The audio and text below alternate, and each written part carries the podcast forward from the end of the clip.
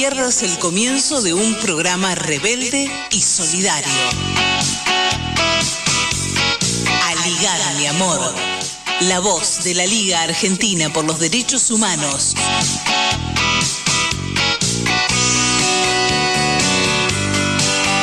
Buen día, buenas tardes, bienvenidos, bienvenidas, bienvenides a todos. Mi nombre es Mariens Monzón, esto es Aligar mi amor, que hasta las 14 les hace compañía, eh, como cada sábado. eh, estamos aquí eh, intentando pensar, reflexionar y pasarla bien también, ¿por qué no? Es una buena, una buena intención la que ponemos en cada, en cada entrega, en cada programa de Aligar mi amor, el programa de la Liga Argentina por los Derechos Humanos. Eh, estoy en el aire, tengo mi compañero de aire como cada sábado, es Olivier Reborcien. ¿Cómo le va? Buen ¿Qué día. tal, Marian? Muy buenos días. Un saludo a toda la audiencia de Aliar Mi Amor. Y este grupo lo, lo- lo componemos distintas personalidades, ¿no? Entre ellas, a saber, está Nora Podesta en la producción, también está Víctor Ruejas en el diseño gráfico, Nora Leguizamón, nuestra productora, nuestra entrevistadora oficial prácticamente, podríamos decir, ¿no? Por allí que nos va trayendo material para, para cada sábado. También está Malena Adandía en las redes. En la coordinación está, en la coordinación general está Elisa Giordano, también en cuerpo presente aquí. Y en la operación eh, Rebelde está eh, nuestra amiga madre que ha festejado el primer añito de, su hijito Dante Mateo, eh, Diana Álvarez, que eh, tiene, un, tiene un nuevo look también. Bueno, pero esas son cosas este, internas. Hoy en Aligar, mi amor, estamos hablando sobre un tema eh, un poco, digamos, que nos sacude, ¿no? Por decirlo de alguna manera. Puede Sí, sé yo, ya lo contábamos un poco a los chicos, la idea de pensar un- una consigna, ¿no? Que también está muy en, muy en, ha estado muy en boga durante este último año, de- en la pospandemia, ¿no?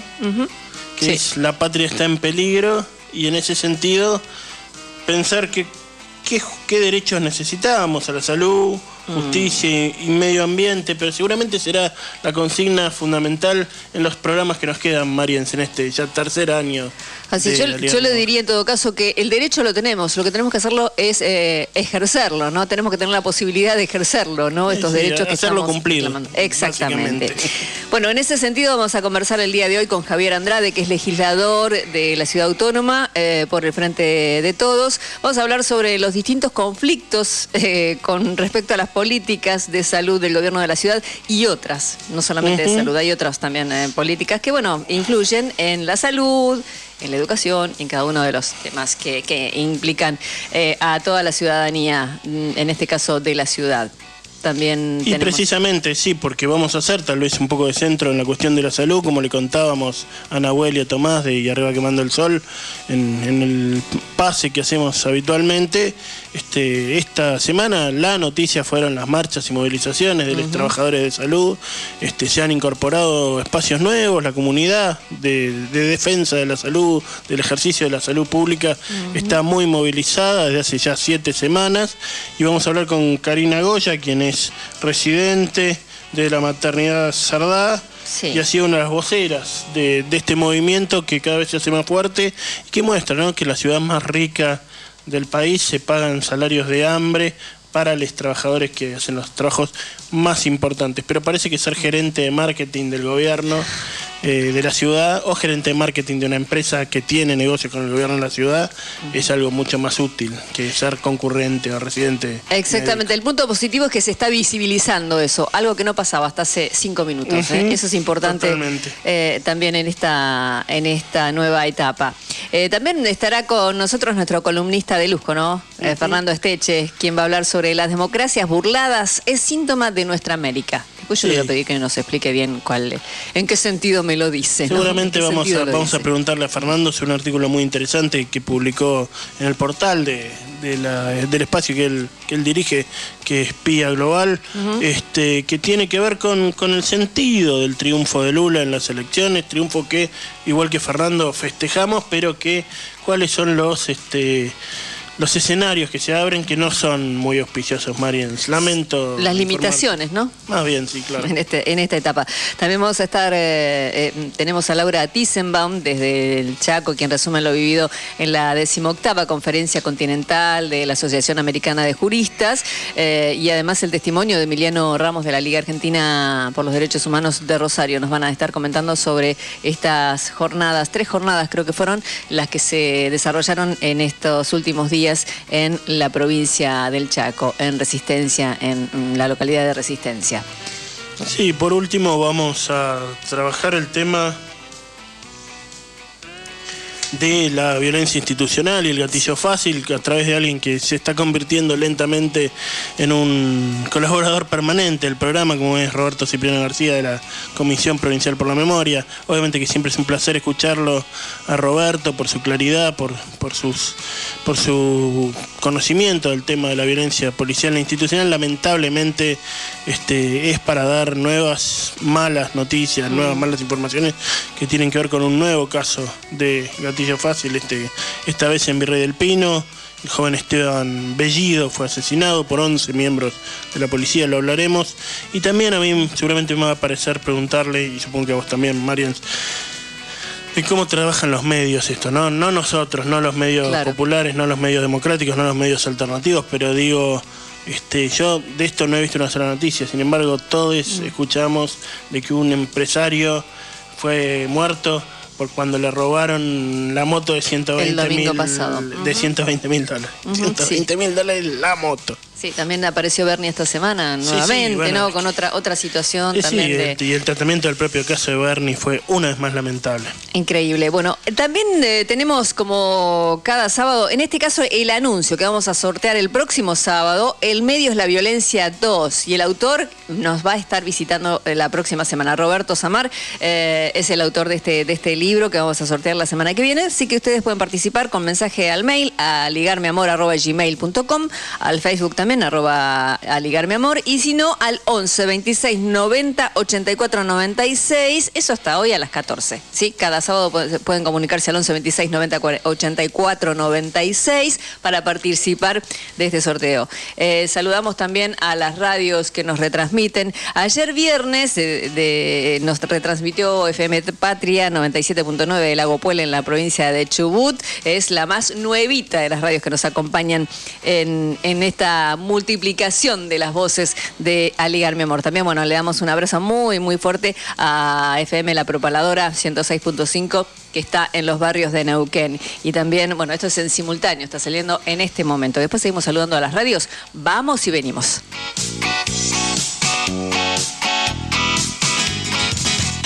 Aligar, mi amor. El programa de la Liga Argentina por los Derechos Humanos. Entrevistas. ¿Con quién vamos? Y ya estamos comunicados con el legislador eh, por la ciudad de Buenos Aires, del Frente de Todos, Javier Andrade. Olivier Rebursén, Marian Sponsor, los saludamos. Bienvenido a Ligar Mi Amor. ¿Cómo está?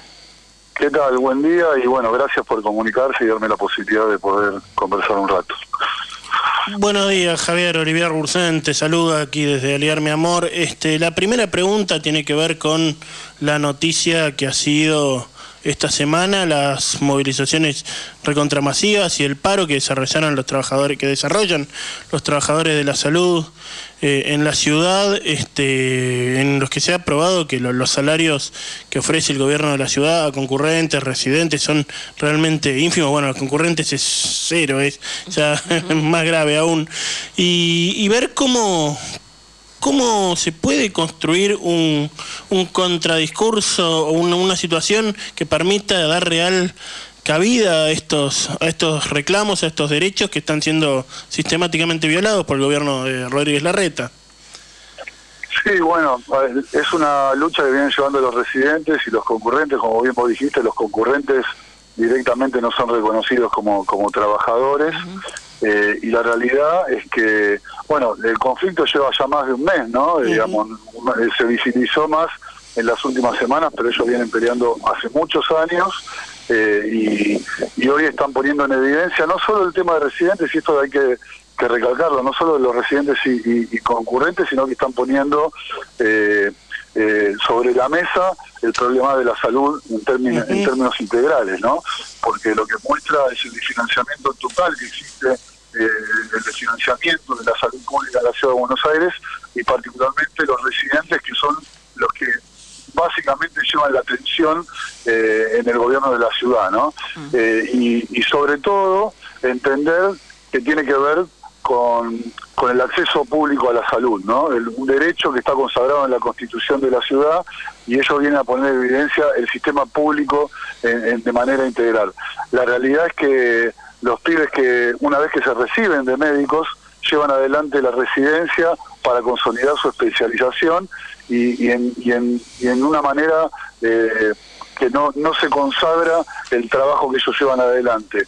Eh, la realidad es que el conflicto viene escalando y sobre todo la falta de respuesta ¿no? que tienen eh, del gobierno de la ciudad, que los recibe y los aprieta también a la vez, porque ahora también se está poniendo eh, en discusión el descuento que están padeciendo por todo este problema que llevan adelante. Por suerte se ha movilizado el sistema público en términos generales y, están siendo apoyados por los médicos también municipales que eh, por suerte ha cambiado su conducción y ha, y ha sido solidario digamos con ellos también y ahora el día martes van a confluir en un paro los médicos juntamente con los residentes con los residentes para poder eh, ser más contundentes en el reclamo y vuelvo a decir, no solo de los residentes, sino del sistema público de salud en general. Desde el frente de todos venimos apoyándolo de una manera sistemática y esperemos que pueda llegar a, una solución. Están reclamando, para que tengan una idea ustedes, eh, los residentes tienen una carga horaria de aproximadamente entre 100 y 120 horas semanales.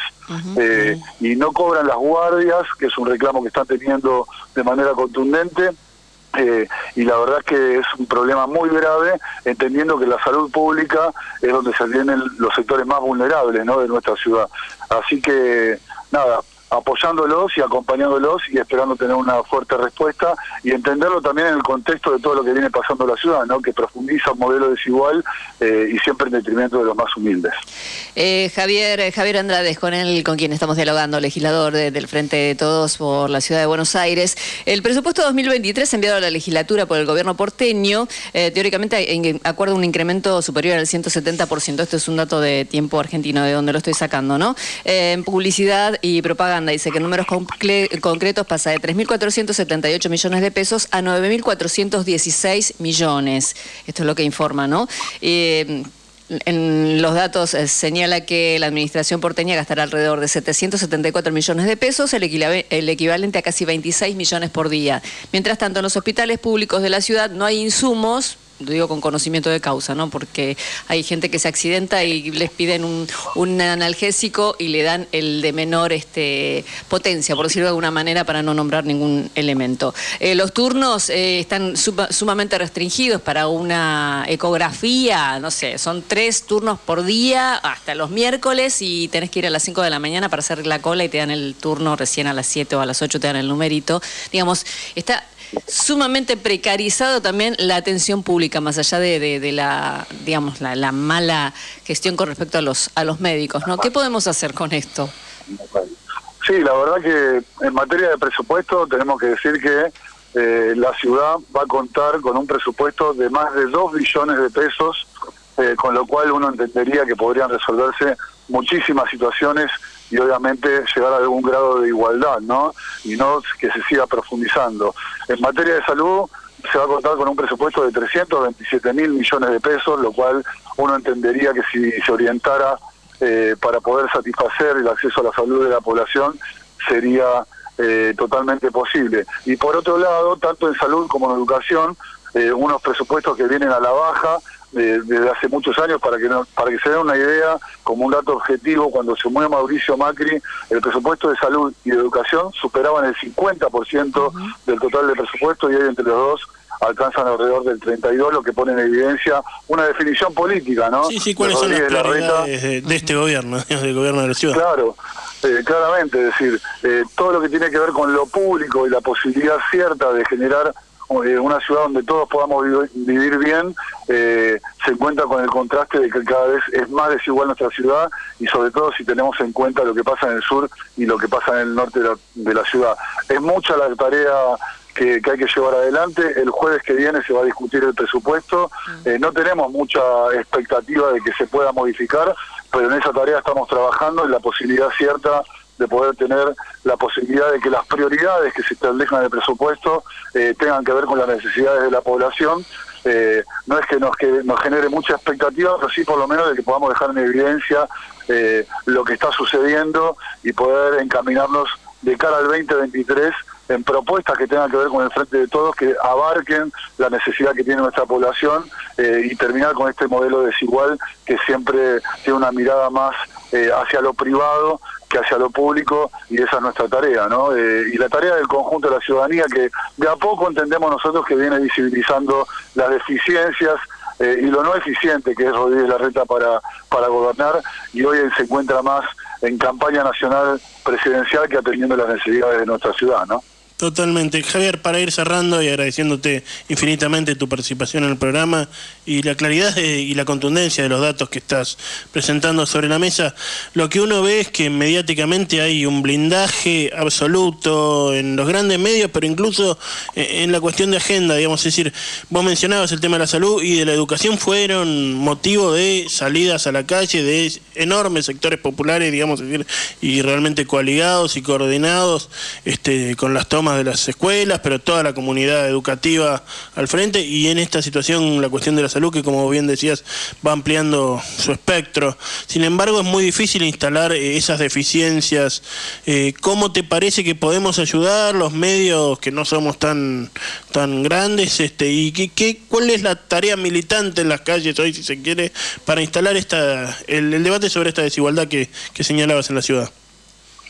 Bueno, por eso arranqué la nota agradeciendo la posibilidad de poder hablar, ¿no? Porque el blindaje mediático que tienen es contundente y gracias a radio como, como la de ustedes y a programas como los de ustedes tenemos la posibilidad nosotros de, de, poder empezar a deconstruir, ¿no? Esa realidad que vivimos. Yo creo que la tarea es la tarea de construir eh, desde la militancia, pero con el conjunto de la ciudadanía. Eh, por eso no hablo de vecinos, sino de ciudadanos y ciudadanas que tienen obligaciones y derechos.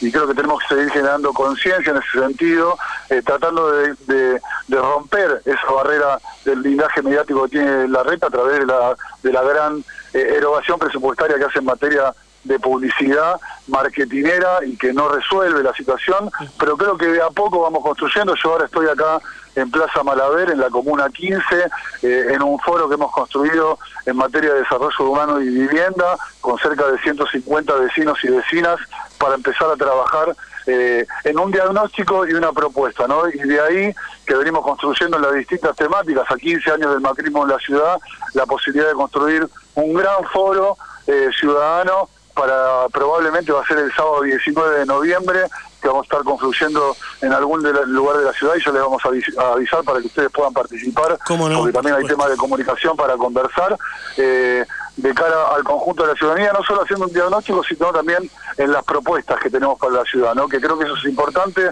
poder acercar una propuesta de nuestro espacio político al conjunto de la ciudadanía para que vean que otra ciudad de Buenos Aires es posible, siempre entendiendo que no hay proyecto de ciudad, sino hay un proyecto de país, y esa es la tarea que tenemos que llevar adelante, ¿no? Construir eh, comunidad organizada que ponga de manifiesto las realidades y las propuestas que tenemos para llevar adelante. Así es, con toda la ciudadanía dentro, ¿no? dentro de estas propuestas. Exactamente, en una ciudad con tantos recursos que podrían alcanzar para poder dar respuesta al conjunto, ¿no? Donde todos podamos vivir bien, ¿no? Finalmente. Exactamente. Javier Andrade, legislador de la ciudad de Buenos Aires por el Frente de Todos, muchísimas gracias por este diálogo con Aligar Mi Amor. Bueno, muchas gracias y siempre a disposición. Un gusto. Entrevistas. Unir, enlazar, enlazar, abrazar, abrazar, enlazar, abrazar y todo para todos. Aligar, mi amor.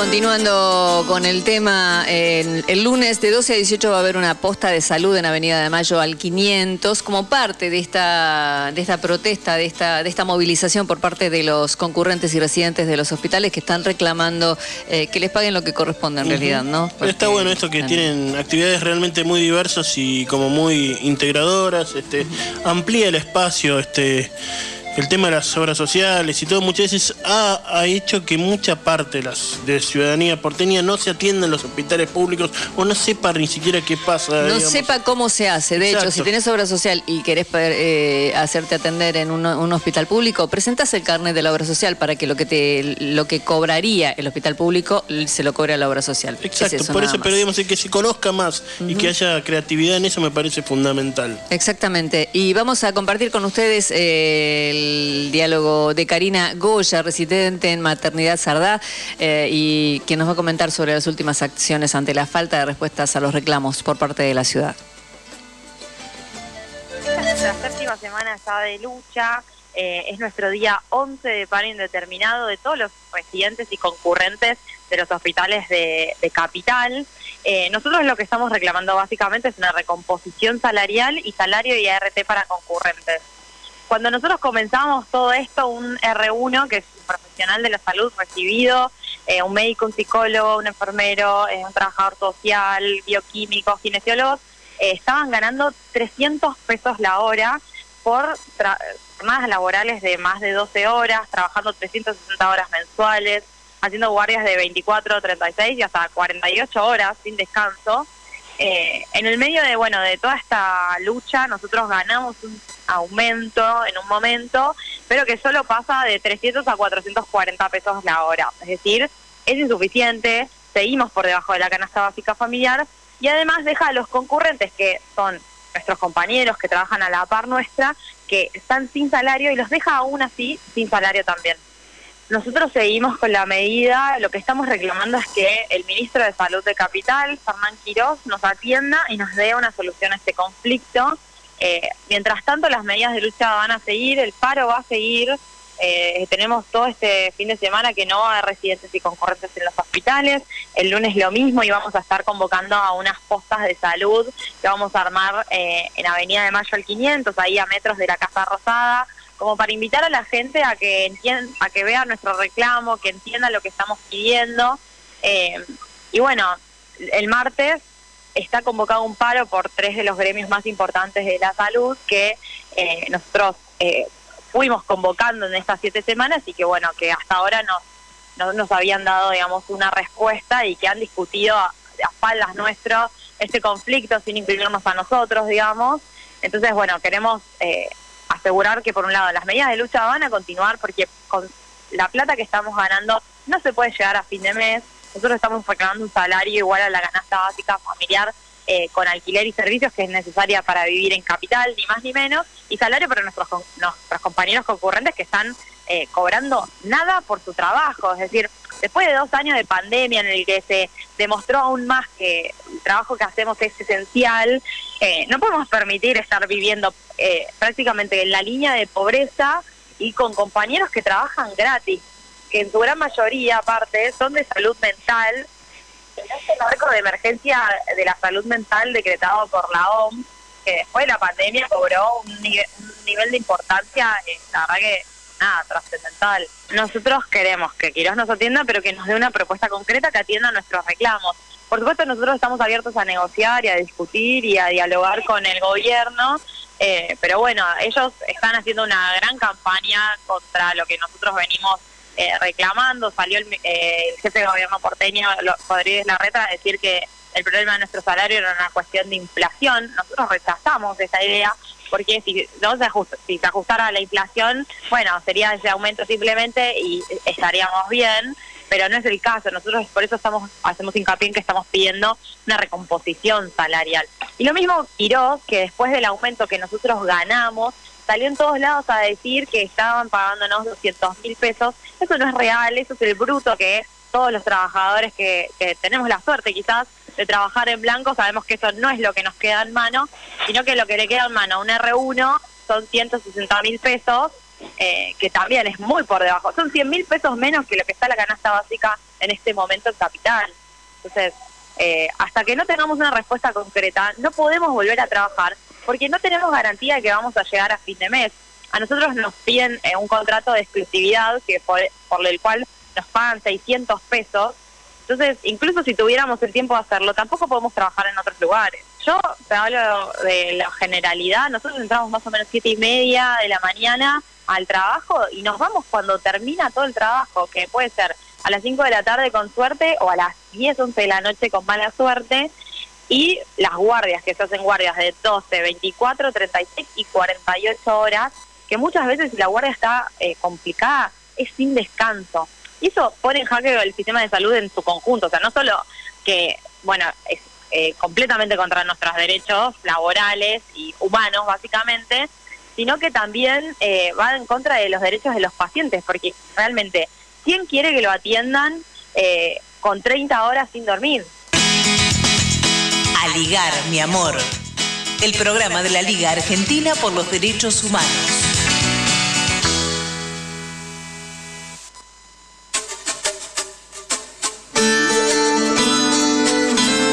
A quien escuchábamos era Karina Goya, ella es residente en la maternidad Saldá, Sardá y nos comentaba la, la situación actual de, de, los residentes y los concurrentes. Eh, aclaramos que el martes 8 se van a sumar los médicos a este paro por tiempo indeterminado por parte de Sí, los es muy bueno concurrentes que se y sumen residentes. médicos municipales que, como bien nos decía Javier Andrade, han tenido conducciones totalmente burocráticas enganchadas a todos los gobiernos de turno en la ciudad y que hoy puedan tener una actitud realmente de profesionales trabajadores y de solidaridad y de recuperación de de la identidad y del desarrollo de la salud pública en la ciudad y que se pague lo que corresponde, eso es un avance importante. Y uno piensa, ¿no? ¿Cuánto, cuánto palo, ¿no? Cuánto golpe a, a las, a los trabajadores de la salud, ¿no? 2013, 26 de abril. eh, Hospital Borda, cuando querían poner Sí. el, el centro cívico, eh, la ligaron los enfermeros y los médicos allí. Y un datito más que tiene que ver con eh, el sector de medicina familiar en los hospitales. Medicina familiar que está atendido, yo no sé exactamente si son concurrentes o residentes, pero son médicos muy jovencitos. Se ve que se han recibido muy, mm, hace muy poquito. Se toman todo el tiempo del mundo para atenderte de manera personalizada y eso no lo vemos en todas partes. Y eso es un dato que también habla sobre la calidad de la salud eh, pública en la ciudad de Buenos Aires. Y por último, el llamado a la solidaridad a toda la comunidad, a todo el pueblo de la ciudad, porque si compramos aquello en plena pandemia de salir, que, inventaron los medios, de salir a aplaudir a los, médicos en vez de luchar porque se les pague lo que corresponde, digamos, ahora es el momento de corregir esas cosas y menos aplauso y más valoración del trabajo real frente a la- las- al avance y al abuso del gobierno de la ciudad y sus funcionarios impresentables. Así es, vamos a la tanda y venimos y vamos a escuchar música también, ¿eh?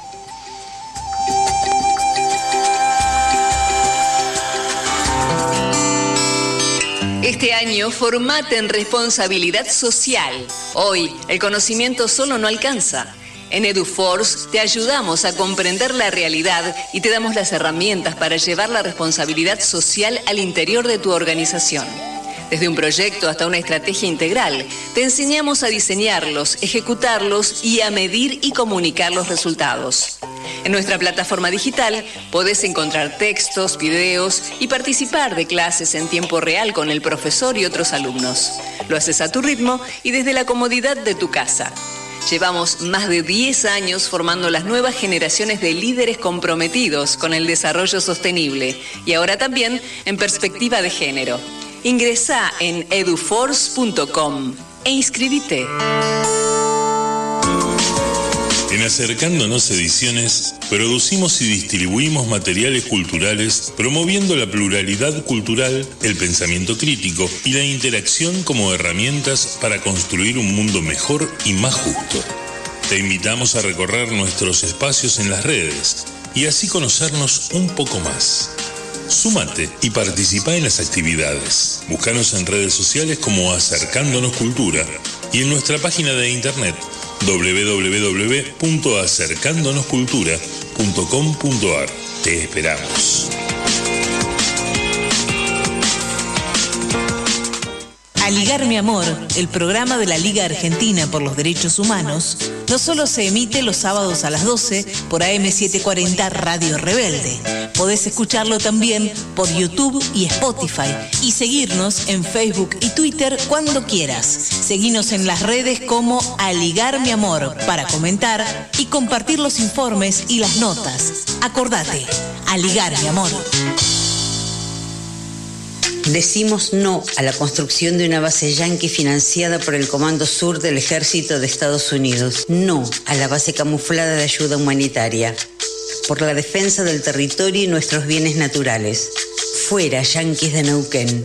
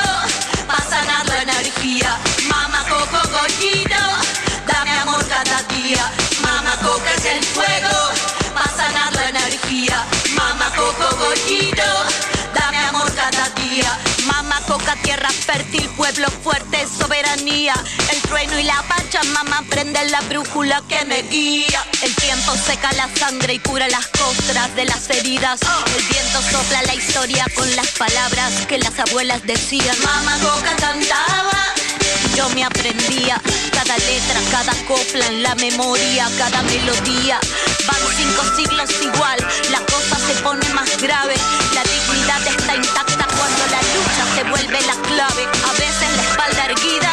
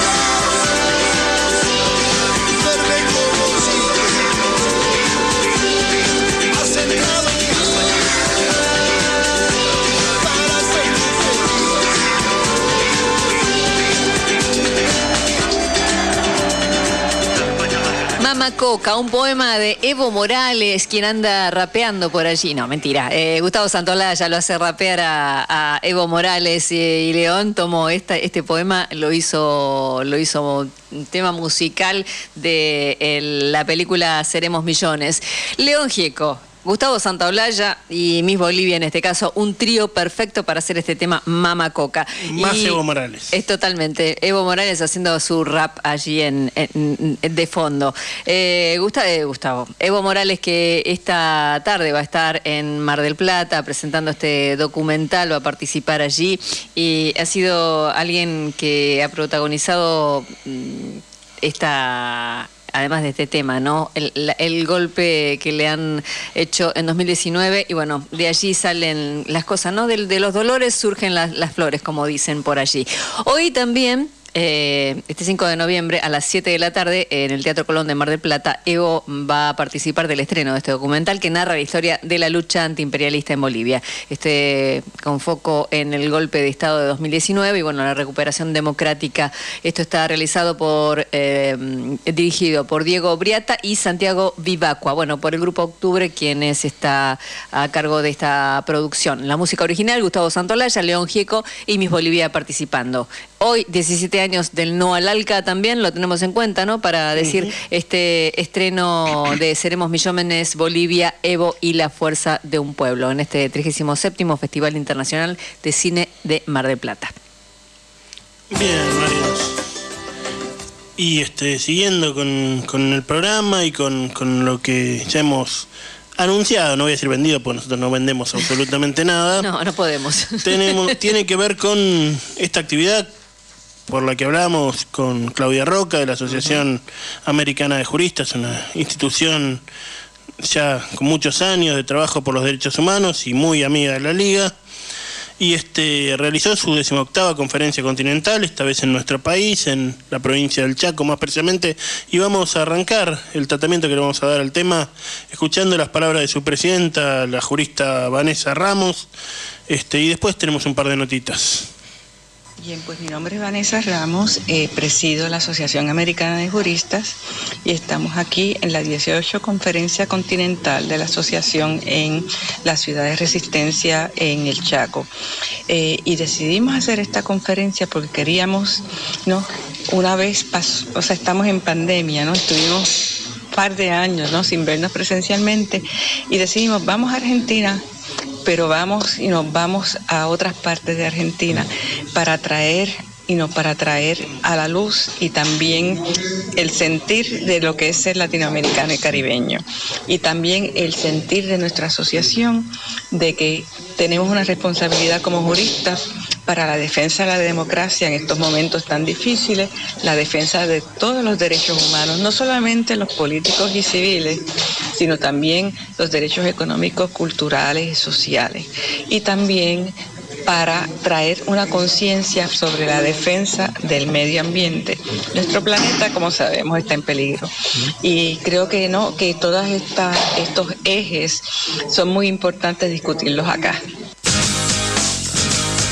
Unimos las luchas de los pueblos. A ligar, mi amor. Entrevistas.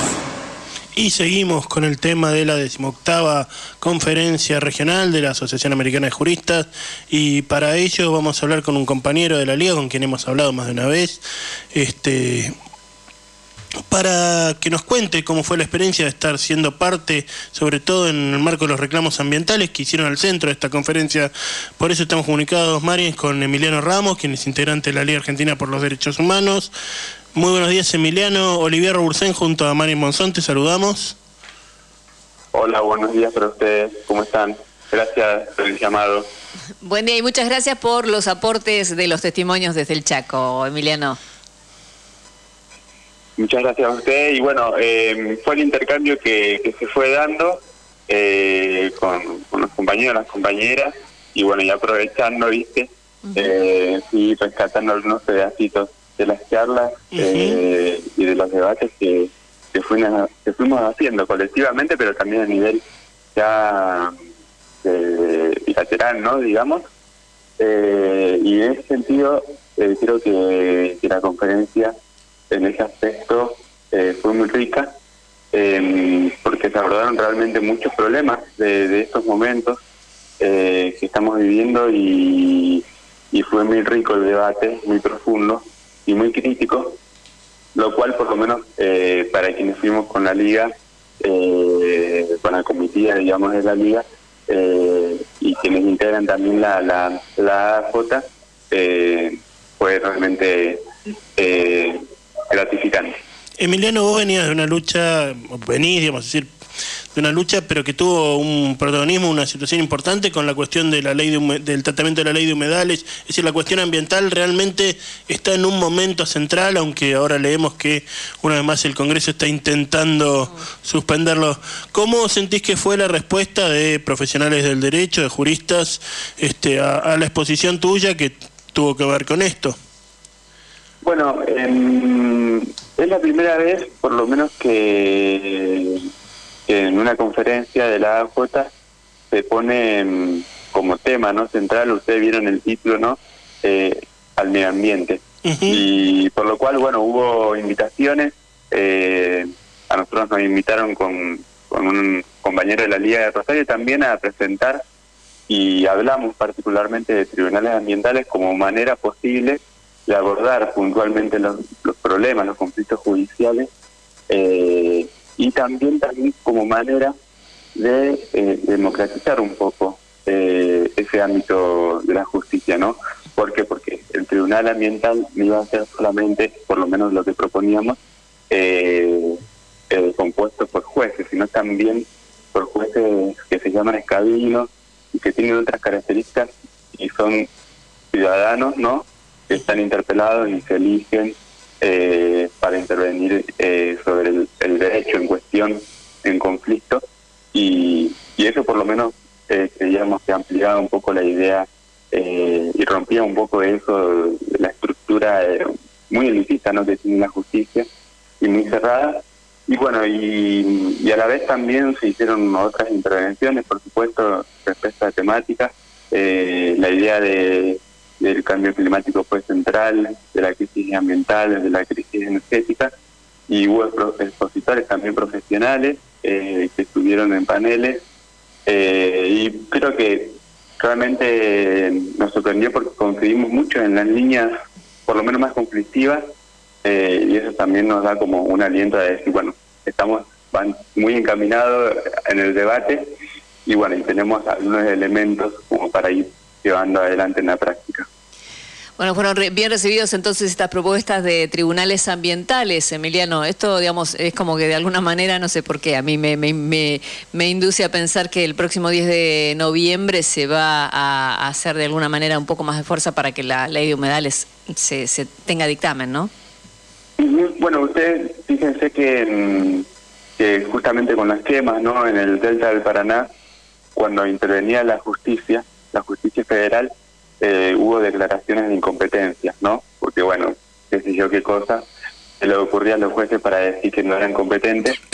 Y lo que viene a hacer esta propuesta es justamente decir, bueno, para que esto no suceda y haya una intervención rápida, ¿no? Eh, y concreta para no dejar o impedir que el, conflicto se siga profundizando, ¿no? Eh, en términos de incendio, de lo que fuera, eh, intervenir rápido y expeditamente eh, sobre los hechos y dar una resolución concreta. Eso es lo que propone y obviamente que tiene que ir en paralelo, que también lo decíamos ahí y se intercambió con la norma, una normativa coherente, ¿no?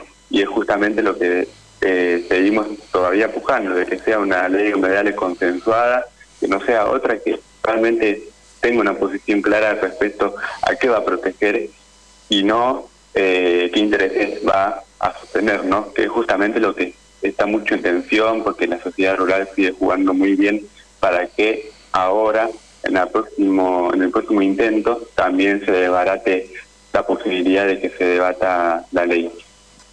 Totalmente. Bueno, Emiliano Ramos, integrante de la Liga Argentina por los Derechos Humanos en Rosario, eh, parte de la conferencia internacional de la Asociación eh, Americana de Juristas y bueno, quien ha llevado la voz de la liga en ese espacio internacional de debate de, que tiene que ver con los derechos humanos. Te agradecemos muchísimo.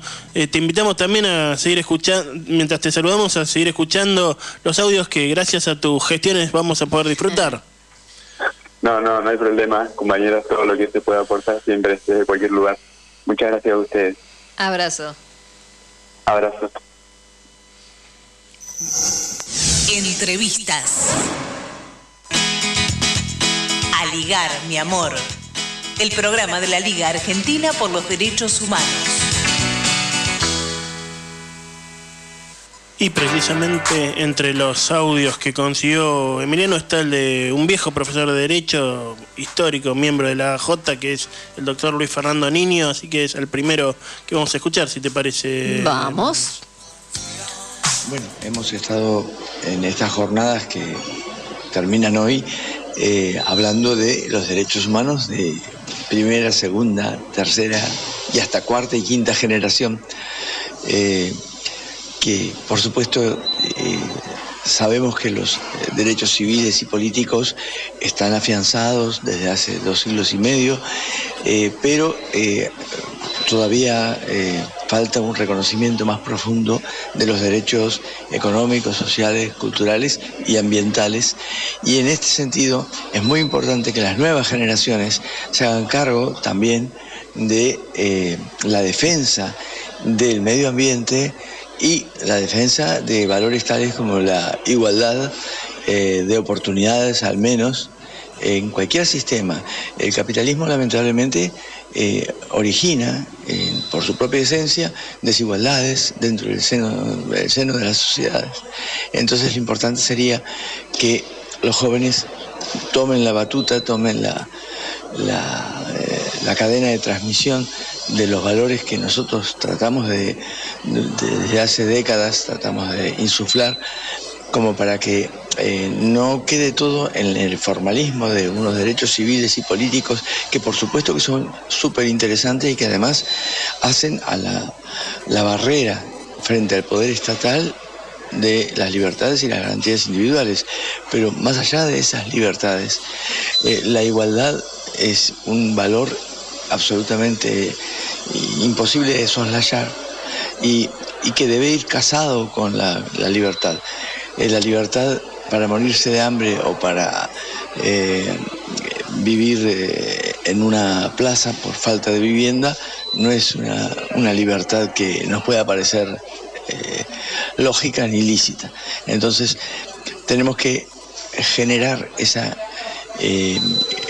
conexión, esa relación entre todos los derechos humanos, entender que lo de primera, segunda y tercera generación fue una manera más o menos didáctica de eh, plantear la situación, el cuadro general de los derechos humanos, pero de ninguna manera generar una categorización de esos derechos. Todos los derechos son absolutamente importantes.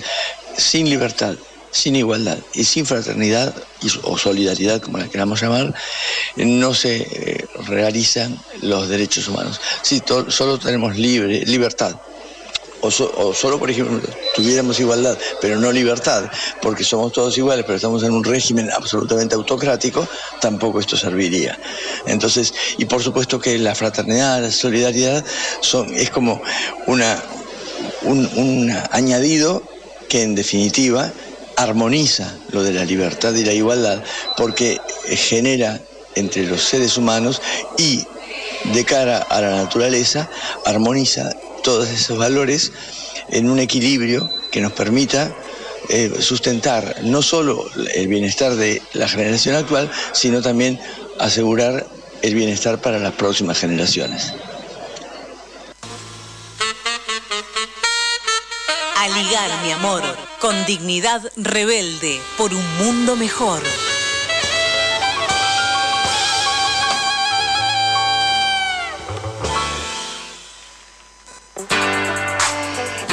El, testimonio de Luis Niño, vicepresidente de la Asociación Americana de Juristas, eh, quien participó también de esta decimoctava conferencia continental de la Asociación Americana de Juristas. Vamos a compartir con ustedes el testimonio de Elena Smukler, quien es estudiante de Derecho de la Universidad de Buenos Aires.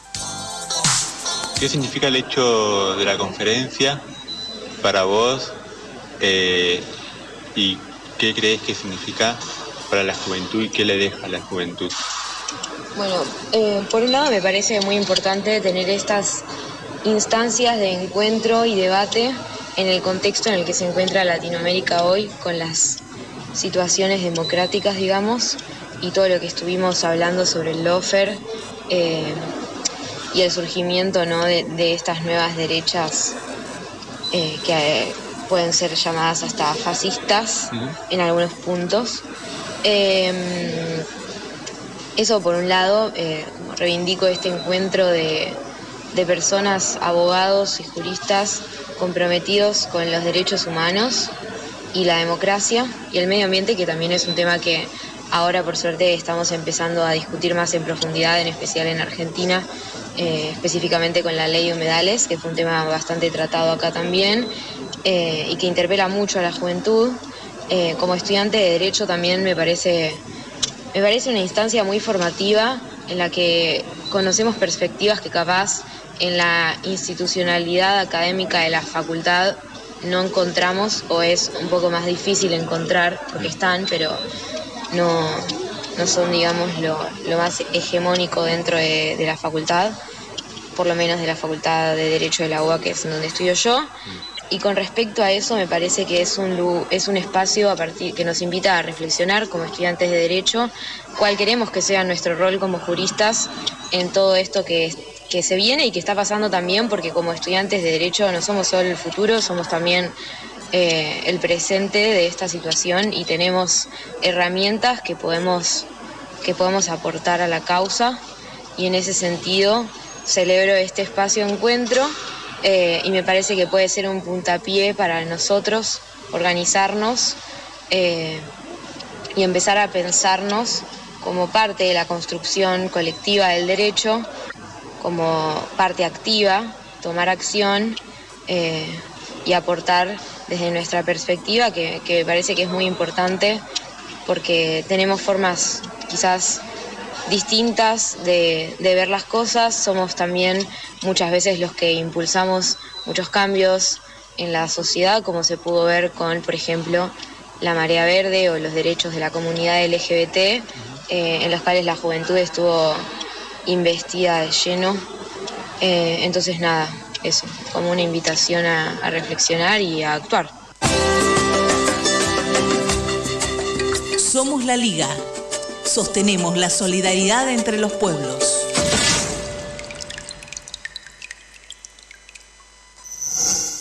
Entrevistas.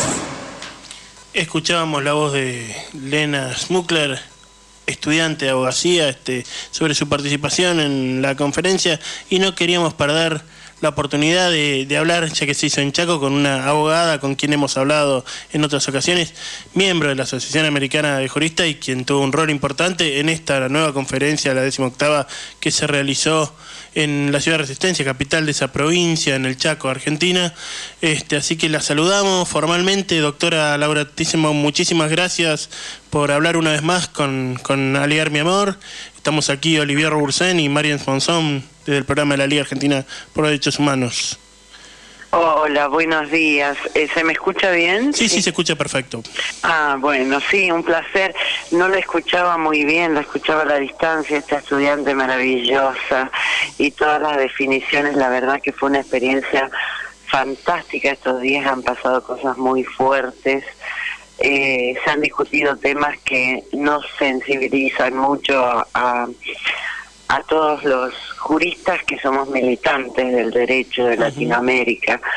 Y, y nos sorprende y nos gratifica que, que haya eh, futuros colegas y colegas muy jóvenes que estén involucrando eh, involucrados en esto, ¿no? Recién estábamos, salí un ratito de la asamblea de la Asociación Americana de Juristas que hacemos regularmente después de cada después de cada conferencia. Y una de las cosas que nos emocionó muchísimo era que estudiantes de Derecho que participaron y se unieron a, a toda la organización, es decir, toda la, la coordinación del funcionamiento de la conferencia, plantearon su incorporación la- y la creación de una eh, no sé qué título le van a dar, pero eh, un, un sector de la juventud de la Asociación Americana de Juristas. Y la verdad es que aparezcan estas iniciativas con un planteo maravilloso nos llenó de orgullo. Y en estos días eh, hemos compartido con una cantidad de juristas, Atilio Borón, Luis Niño, Nelly Minchersky y, y, y esta, no sé si era una colega joven la que estaba antes que yo porque no alcancé a escuchar, eh, pero hablaba de la marea verde. Sí, Y no, era Nelly- eh, la estudiante justo. eh, Lena Lena estudiante. Ah, sí, claro, es la primera que firmó la, la nota. Sí, es fantástico. Y bueno, Nelly Miller, que antes de la- del acto inaugural participó de una de una jornada con, con militantes feministas de distintos lugares eh, que organizó la Secretaría de Derechos Humanos de la provincia eh, en un lugar fantástico, además que en un centro cultural alternativo, en un patio lleno de árboles. Se, da, se dio un ambiente fabuloso. Y aquí en la Casa de las Culturas, bueno, los debates fueron muy enriquecedores y, y, y lo fantástico fue la intervención, el coloquio entre Rafael Correa y Atilio Borón, que no tuvo desperdicio. Imaginamos que sí, algunos lo hemos podido pispear un poco por internet. Laura, este... Bueno, eh, de todas maneras le- les anticipo que de a poco todo fue filmado y que de a poco lo vamos a ir subiendo al canal de YouTube de la de la Asociación Americana de Juristas. Ya Eso tengo buenísimo. entendido que algún tengo entendido que algunos videos eh, ya han ya han subido probablemente el video del acto inaugural que no tiene desperdicio. Eh, el, el, el informe, la, la, la exposición de la presidenta continental Vanessa Ramos, que hizo un paneo de toda la situación de Latinoamérica y en que nos encontramos y que es fantástico. Eh, es un documento es un documento para trabajar y para discutir. Y, y esto también irradió en esta zona mucho interés eh, de juristas eh, porque por ahí suele pasar que estamos muy desperdigados y, y bueno vamos a generar espacios de, de, de investigación de estudio de generar corrientes de opinión. La verdad que desde ese punto de vista también ha sido muy bueno porque nos fuimos integrando de otra manera. Totalmente. Si tuviera que hacer un punteo de estas eh, jornadas que se han vivido en Resistencia, ¿cuáles serían, Laura, así para decirlos? mm, decir, ay, la verdad que me pareció esto súper importante, esto y esto. Tres o cuatro cosas. Bueno, bueno, eh, eh, la exposición de eh, Eduardo Barcesat hablando de los tratados internacionales, Luis Niño, eh, Nelly Minchersky, eh, Atilio Borón con Correa, la verdad que espectacular, eh, Alejandra Gilles Carbó, eh, Cristina Camaño, eh, bueno, realmente es, es- es difícil sacar una síntesis y decir esto fue más importante que lo otro porque fue eh, impresionante. Eh, hemos tenido, hemos- yo estaba en la organización, así que no puedo hablar de lo que hablaba cada uno de, o, o hacerte una síntesis de alguna exposición, pan- panel, eh, pero la liga estuvo presente también con los Linani que no eh, que son aparte afectivamente están muy vinculados a mí pero tienen una claridad con el tema de derechos humanos y, y una y una bandera que no no lo resignan por nada así que también los tengo que destacar a ellos. Eh, pero eh, bueno es hacer una síntesis es tan difícil. No, no, por supuesto. Eh, era, era importante simplemente que nos contaras, Laura, este, lo que ha significado para ustedes como AJ, como, como espacio que reúne lo más progresista, lo más democrático del pensamiento en el derecho, en estos tiempos en que el poder real ha intentado utilizar la estructura de- del derecho y sobre todo la estructura del poder judicial para para avanzar sobre nuestros derechos, pero vemos que, que hay un espacio de abogadas, abogados, abogades y ahora, como vos bien decías, la juventud que, que, que junta fuerza para, para enfrentar esto. Así que simplemente agradecerte Sí. muchísimo. No solamente, sí, no solamente la justicia, porque recién, eh, bueno, yo salí unos minutos de, de la Asamblea de la Jota, que nosotros a la Asamblea Ordinaria, que la hacemos generalmente siempre, la hacemos generalmente, siempre la hacemos después que termina la conferencia, y, y bueno, y ahí estábamos hablando no solamente del tema del laufer y del gobierno de los jueces y, y, de muchas cosas que salían, que mm, una de las cosas que alguien planteó en estos días fue que eh, nuestros jueces y fiscales se van a capacitar a Buenos Aires.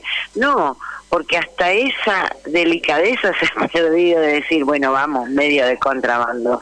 En ese momento, hace un par de semanas, los fiscales estuvieron siendo capacitados en, en la provincia de Mendoza por fiscales que venían de Estados Unidos. O sea que hasta eso ya se ha perdido, decir, bueno, voy individualmente, ahora ya es colectivo.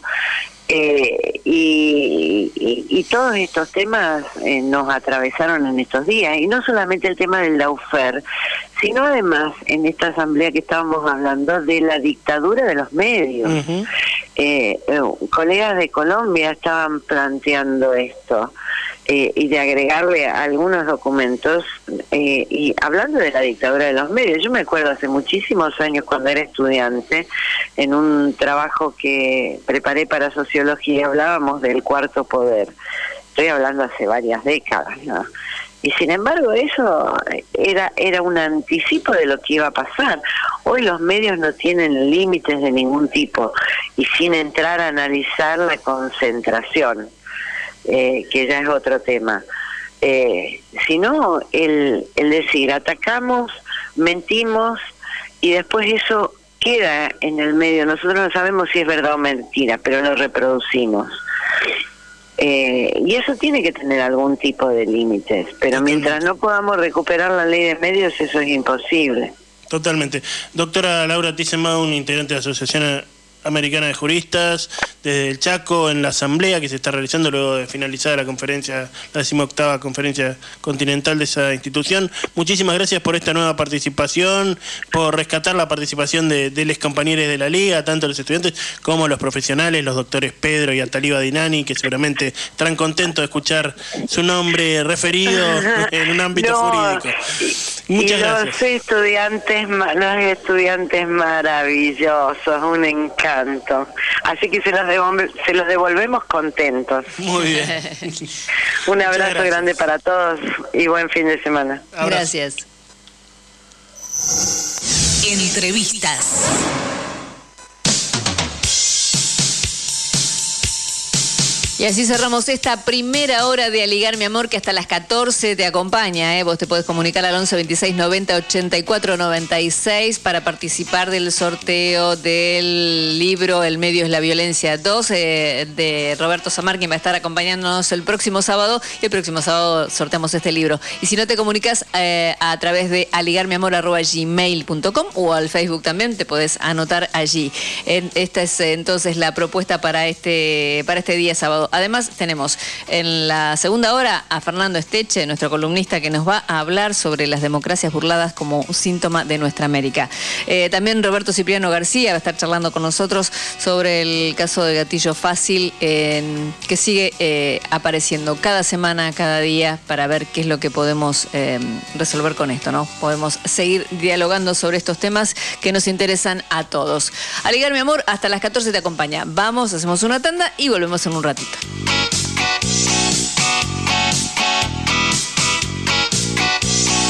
Thank you.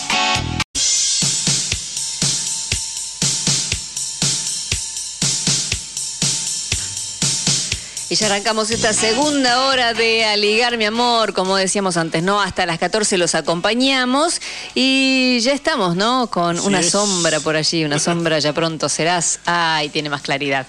se lo ve, se lo ve. A nuestra columnista del día de hoy. Lo presentamos y, y- y ya arrancamos, ¿no? ¿Estamos? Unir, unir, unir, enlazar, abrazar, abrazar, enlazar, abrazar y todo para todos. Aligar, mi amor.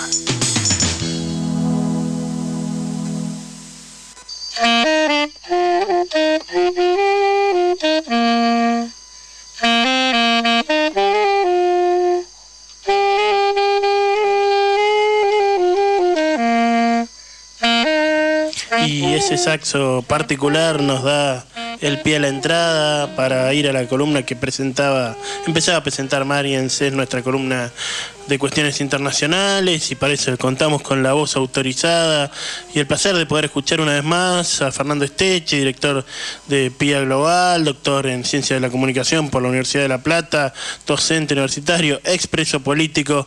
Hola Fernando, muy buenos días, aquí Olivier y Mariens, te saludamos para esta nueva intervención tuya en Aliar Mi Amor. Bueno, ¿cómo estamos compañeros? Buenos días. Gustazo estar de nuevo con ustedes y con la audiencia y ya cerrando el año. Así es, cerrando el año y vaya manera, ¿no? Porque bueno, este, hemos leído y, y suponemos que va a ir por, tu- por ese lado eh, tu columna de hoy, una interesante nota que, pre- que publicaste en el portal de PIA Global que dice Brasil reflexiones urgentes sobre los resultados electorales y que tiene que ver con no solo con lo que implicó, me parece, la elección brasilera en que, en que Lula terminó imponiéndose por do- apenas dos millones de votos en un 50-50 del resultado electoral, sino claramente que qué expectativas, qué situaciones y qué, qué tensiones genera este triunfo de Lula, no solo hacia el interior del Brasil, sino en, en los términos de América Latina y el Caribe, donde, como vos decís en la nota, perdón por spoilear, como se dice ahora, este, hay como muchas y desmedidas expectativas en algunos, ¿no? Sí, justamente, mirá, esa- esa- esas primeras notas urgentes fueron ahí el mismo domingo, un ratito después de las de- de- de- del, la- del discurso de Lula, y tuvieron que ver con algo que me sorprendió, que fue el, el- el gesto exultante de muchos compañeros y compañeras de toda nuestra América, con los que estábamos en contacto en una sala situacional ahí virtual, viendo qué pasaba en Brasil, y a mí la verdad que la reacción fue que ya lo habíamos hablado en esta misma columna, este, de espanto, de consolidación de un bolsonarismo que ganó entre la elección anterior y esta 5 millones y pico de votos, que se consolida en los principales estados, estados este, en, en los principales, queremos decir, en los más ricos, en los más poderosos, este, estados de Brasil, este, y que configura una, una situación política muy compleja, al punto que días después de estas, de, de estas líneas, este, lo vemos a Bolsonaro haciendo lo que yo creo que es su nuevo rol de aquí a enero, este, y, y- y después de eso, que es de alguna manera ser el árbitro tanto de la caotización como del orden.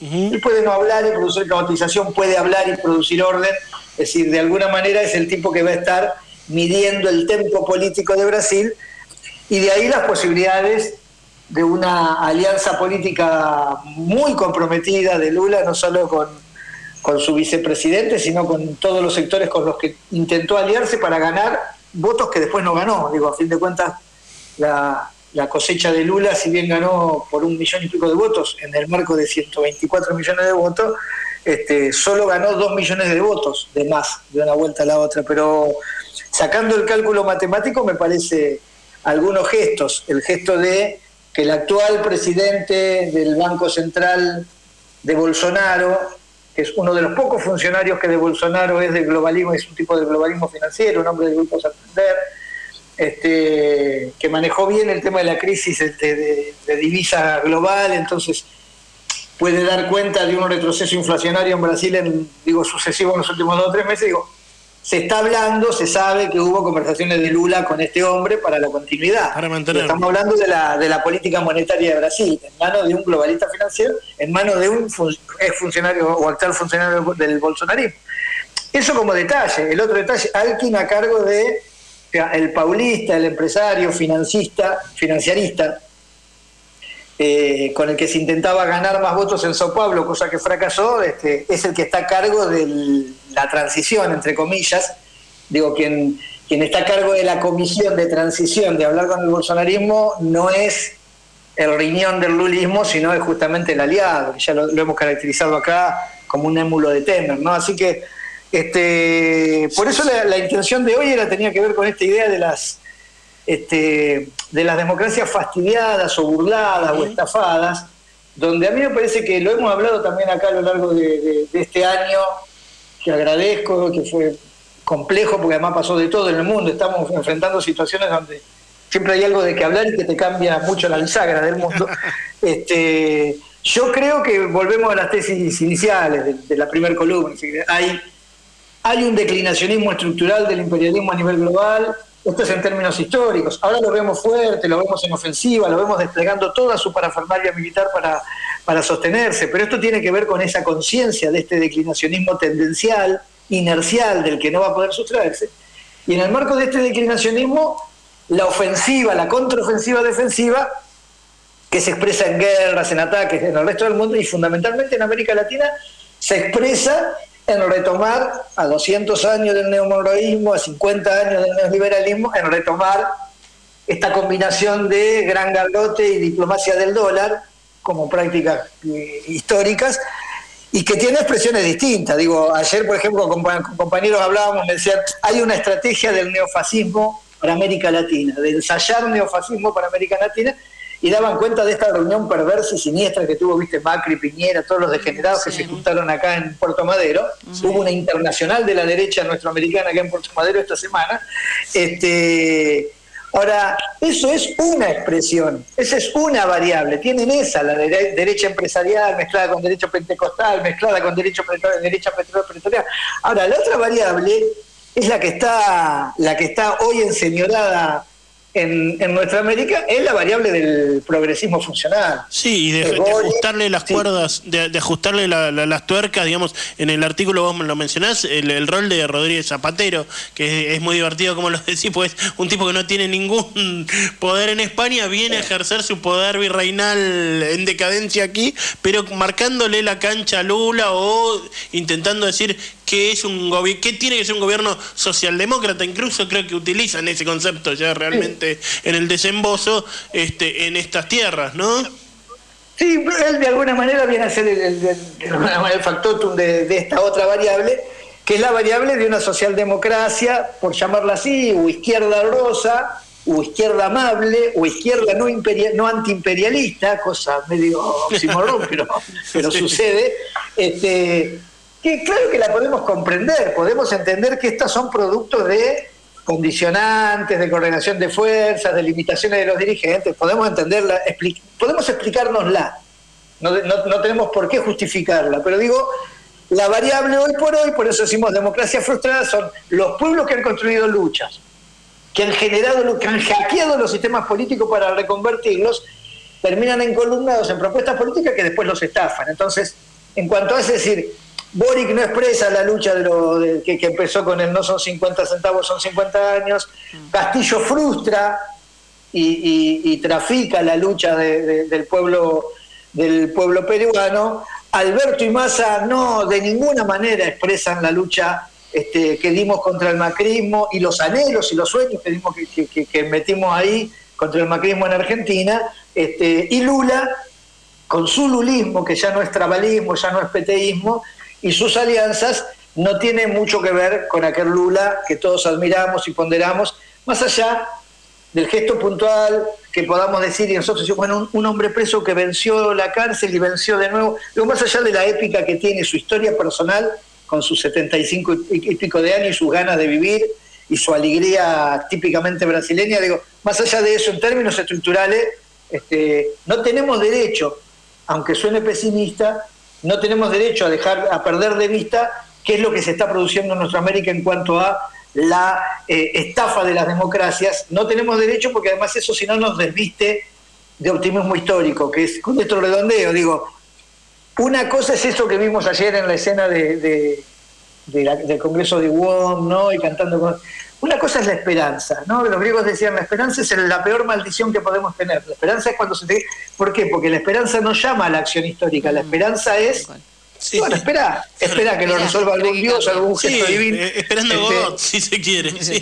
Y otro es el optimismo histórico. Para tener optimismo histórico lo que necesitamos es tener las herramientas del material, digo, saber qué está pasando, qué es lo que nos está pasando este, y poder actuar en consecuencia. Por eso digo, no tenemos derecho, aunque suene, este, aunque, aunque opaque cualquier celebración, a dejar de señalar las limitaciones que tenemos, los problemas que tenemos y la y las aparentes victorias populares que se terminan reconvirtiendo en victorias imperiales.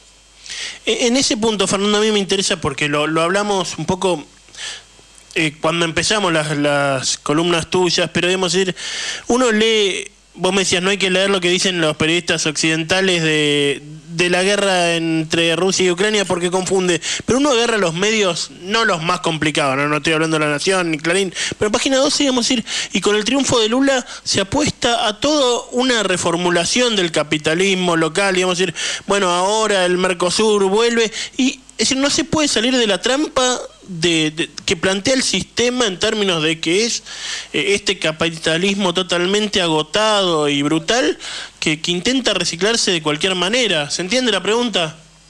Sí, antes de darte la respuesta te hago una pregunta. Ustedes no están negociando llevar el programa a las 7.50, ¿no? No. Yo por la respuesta. Entonces te contesto. Página 12, digo, el sistema de medios. Uno cree, viste, uno, viene con los clichés de los medios que son progresistas. Dice, estos son medios, vos ves, C5N, página... La verdad es que el sistema de medios está cautivo de, la estructura, de la estructura de producción cultural y hegemónica dominante sea quien sea el dueño. Y en general los dueños, como son dueños de las cosas, los dueños de las cosas han hecho un proceso de apropiación primero y el proceso de apropiación, ya ese concepto solamente no tiene mucho que ver con la filosofía que estás planteando y que podemos compartir, que es esta idea del, del socialismo. Yo creo que Occidente tiene ahí una narrativa dominante en la que cuesta, te tenés que meter en pliegos muy chiquitos, en trincheras como estas. No hay mucho más, hay muchas, pero digo, no mucho más en términos de, de circulación. Este, que tiene que ver con esta idea de, que Ucrania va ganando la guerra, de que los rusos se están retirando, de que la salida de la crisis del capitalismo financiero es el capitalismo del rostro humano. Mm. Eso lo decimos acá también, ¿eh? ojo. Eso lo dicen los dirigentes, digo, porque los escribas no son otra cosa que escribas de la intencionalidad política del establishment, de la que son parte también nuestros propios dirigentes. Bueno, entonces ahí me parece que el, el hay creo que en, Argen, en Argenpresa, que vi, hace un ratito, había una nota sobre el capitalismo argentino, capitalismo, los nuevos capitalismos argentino y brasileño, este, que es el mismo problema que tenemos con el multipolarismo de los chinos y los rusos. Digo, si nosotros en un punto, y esto lo digo no desde el, desde el ecosocialismo, ni del socialismo verde, ni del pachamanismo. Ahora, si en un punto el género humano, a partir de la conciencia de la crisis civilizatoria, que es esta convergencia, esta convergencia de crisis simultáneas, crecientes y permanentes, ¿no? urbana, de sustentabilidad, de falta de, escasez de agua, de escasez de... Si nosotros en un punto no dejamos de consumir como estamos consumiendo a nivel de civilización, ni de producir como estamos produciendo, y esto, la producción y el consumo es una, una relación también dialéctica, estamos hablando de la, de la implosión del, del planeta. Entonces, todos estos modelos, incluso el modelo BRICS, yo digo, no, ahora viene Brasil, vamos a hacer un banco eh, el modelo en el marco del extractivismo, que es creciente en, la propuesta multipolarista de los chinos y los rusos, este, y que además estamos hablando en clave del capitalismo, estamos hablando en, términos del comercio mundial, este, del, del, imperialismo del afianzamiento del imperialismo. Bueno, esos son las estructuras, los vectores fundamentales en los que se desarrolla esta formación económico-social que nos trajo hasta acá en este viaje, por este pedazo de piedra a lo largo del universo, este, pero que nos anuncia que el viaje termina si no, si no cambiamos el rumbo. Así que desde ahí te diría hay que empezar a pensar en, con otros paradigmas. Nos cuesta porque somos productos de esta, de la modernidad del burguesa, pero si no pensamos con otro paradigma estamos y, producimos además otros paradigmas, estamos medio, medio cagados. Totalmente, totalmente de acuerdo y claro. Una positiva. Todo con, este, con gran, gran, optimismo histórico, porque además tengo la convicción de que suceda lo que suceda en cualquier este. No, lo que digo es, señalemos las cosas. Nos toca por ahí ser analistas desde el punto de vista de señalar. Ahora, yo soy un militante político, digo, yo contra toda la lógica porque me decís una positiva. Yo contra toda la lógica de, los compañeros que están esperando la señal de la batiseñal, pues salgo a la calle y hago una marcha. Y te miran anti y, y, la hago igual, y mis compañeros nos acompañan, nos, nos acompañamos mutuamente y vamos construyendo. La positiva es que hay este, que existen estas trincheras, la positiva es que no es cierto que todos los compañeros en Argentina o en Brasil o en Perú o en Chile están resignados a que el único destino posible es que nos caguen, nos mientan. Mm. No es cierto, eso no sucede. Los pueblos siguen produciendo rebeliones, siguen produciendo insubordinación. Este, nos falta todavía encontrar el momento, el tiempo, la ecuación del tránsito del tránsito político. Ahora te digo, yo soy de los 90, vengo de la generación que produjo los 90 la oscuridad que era los 90. Pensábamos que no terminaba más y terminó, produjimos algo, vino el kirchnerismo, cambió. Digo, podés ser o no kirchnerista. Ahora, lo que no podés negar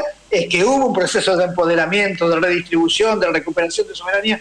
Entonces, la positiva es que tenemos una, una marca histórica experiencial en que estas cosas, y no es de hace mucho, no estamos hablando de hace mucho ni de lejos, estamos hablando de acá cerca y de hace poco. Bueno, la positiva es hay fuerza social para construir esto, hay que construir, articular una dirigencia o habrá que parir como pueblo una dirigencia que pueda este, ponerse al frente de esto. Para eso tiene que tener un diagnóstico acorde, no que nos diga que estuvo bien Alberto y que está muy bien lo que hace Massa, sino que señale que justamente lo que están haciendo es hundiéndonos cada más. Totalmente, totalmente. El termómetro de la calle también, ¿no? Eso no deja de ser este importante. No, justamente, y lo que no tenemos que confundir es que cuando sea a la calle no le damos una propuesta política y entonces va al único lugar donde se le propone algo, decimos, no, el mundo va a la derecha. El mundo no va a la derecha, el mundo está en contra del capitalismo. El problema es que la izquierda en el mundo, como es rosa, no es roja, este, porque se quiere parecer a la derecha, porque cree que el mundo va a la derecha, no termina de construir alternativas políticas más nítidas. Ahí el problema es nuestro, no de la gente. No es que la gente se hace la de, derecha. Nosotros nos hacemos de derecha, nos corremos al centro, y cuando sos de izquierda y te corres al centro, ¿para dónde estás yendo? Para la derecha. Es un problema físico. Bueno, este, cambiemos. Está claro. Fernando. No, cambiemos no, digo. Totalmente. Totalmente. Fernando, te queremos agradecer mucho la, columna de hoy. Ha sido un diálogo creo que muy fructífero, eh, como siempre. Y está muy bueno hablar estos temas. Este, bueno, no sé si nos queda una más este año, pero te queremos agradecer muchísimo este, tu participación en el programa, más allá de si nos llegamos a tener otra oportunidad de hablar. Ha sido un placer y, un lujo realmente contar con tus columnas. No, para mí, para mí fue la verdad un privilegio, así lo planteo y espero que en la medida que pueda seguir el programa y podamos resolver las cuestiones contractuales que son muy trabajosas, este, el año que viene nos podamos encontrar. Gracias compañeros. ¿eh? Un abrazo.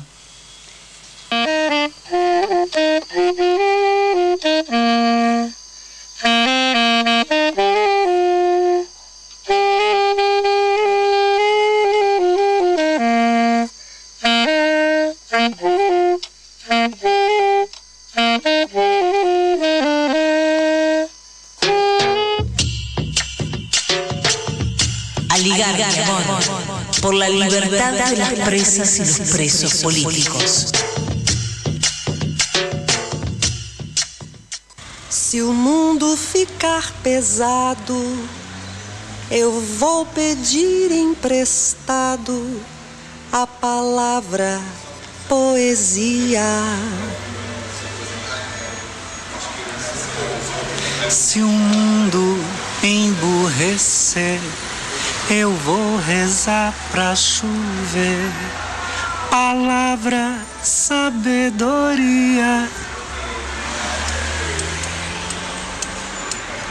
Se o mundo andar para trás, vou escrever num cartaz a palavra rebeldia. Se a gente desanima, eu vou colher no pomar a palavra teimosia.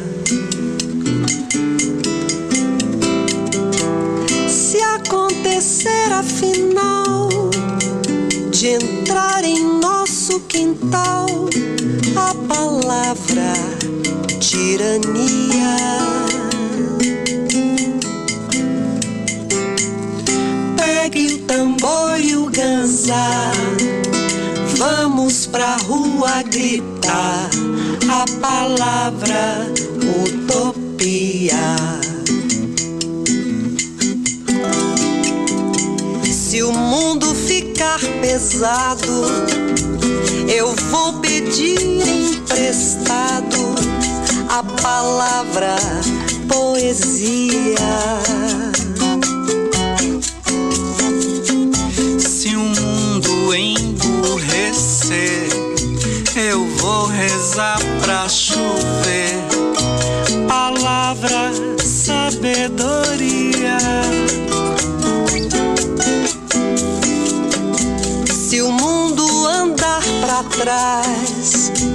Vou escrever num cartaz a palavra rebeldia. Se a gente desanimar, eu vou colher no pomar a palavra teimosia.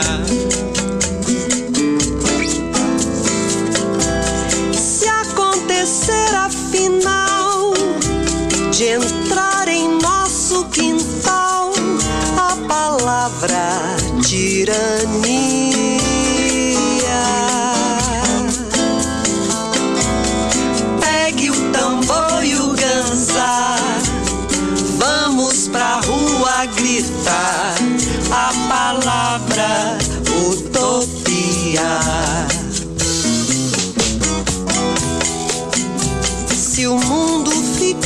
Pesado, eu vou pedir emprestado a palavra poesia.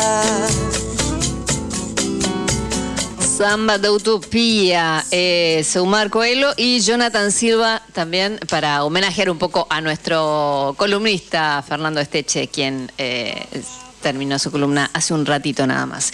Y hay información importante también para este fin de semana. 5 y 6 de noviembre en el Club Banco Nación eh, de Sufriategui 1251 en Vicente López, con la presencia de Evo Morales, AIMA, se va a realizar la Asamblea Plurinacio- Plurinacional en Buenos Aires para constituir al RUNASUR, el UNASUR de los pueblos, bajo los lineamientos de defensa de la vida, identidad cultural y soberanía desde una visión anticolonialista y antiimperialista. Recordemos que la Coordinadora Americana por los Derechos de los Pueblos ha sido invitada a participar y allí estaremos con nuestras propuestas. Esto, sépanlo, nadie le suelta la mano a nadie. Reitero entonces, eh, esta Alianza de los Pueblos para la Liberación la cabeza Evo y participan delegados de 14 países. La coordinadora, como bien decíamos, eh, ha sido invitada y estaremos allí. Esto es eh, 5 y 6 de noviembre. Los temas a tratar eh, que se van a trabajar en comisiones son salud, economía, educación y cultura, eh, madre tierra, integración de los pueblos. Y voy yo, Marian, si te parece, con dos novedades, dos informaciones que tienen que ver con cuestiones que vimos el programa la semana pasada. La primera tiene que ver con Cuba y su lucha contra el bloqueo histórico. Este, Cuba se anotó esta semana una nueva victoria en su lucha contra el bloqueo de los Estados Unidos. Salió la nueva votación de la Asamblea General de las de la ONU, de la Organización de las Naciones Unidas, donde hubo 185 votos a favor del levantamiento del bloqueo y dos en contra. ¿A qué Estados adivino? Unidos ¿A qué adivino? y quién más?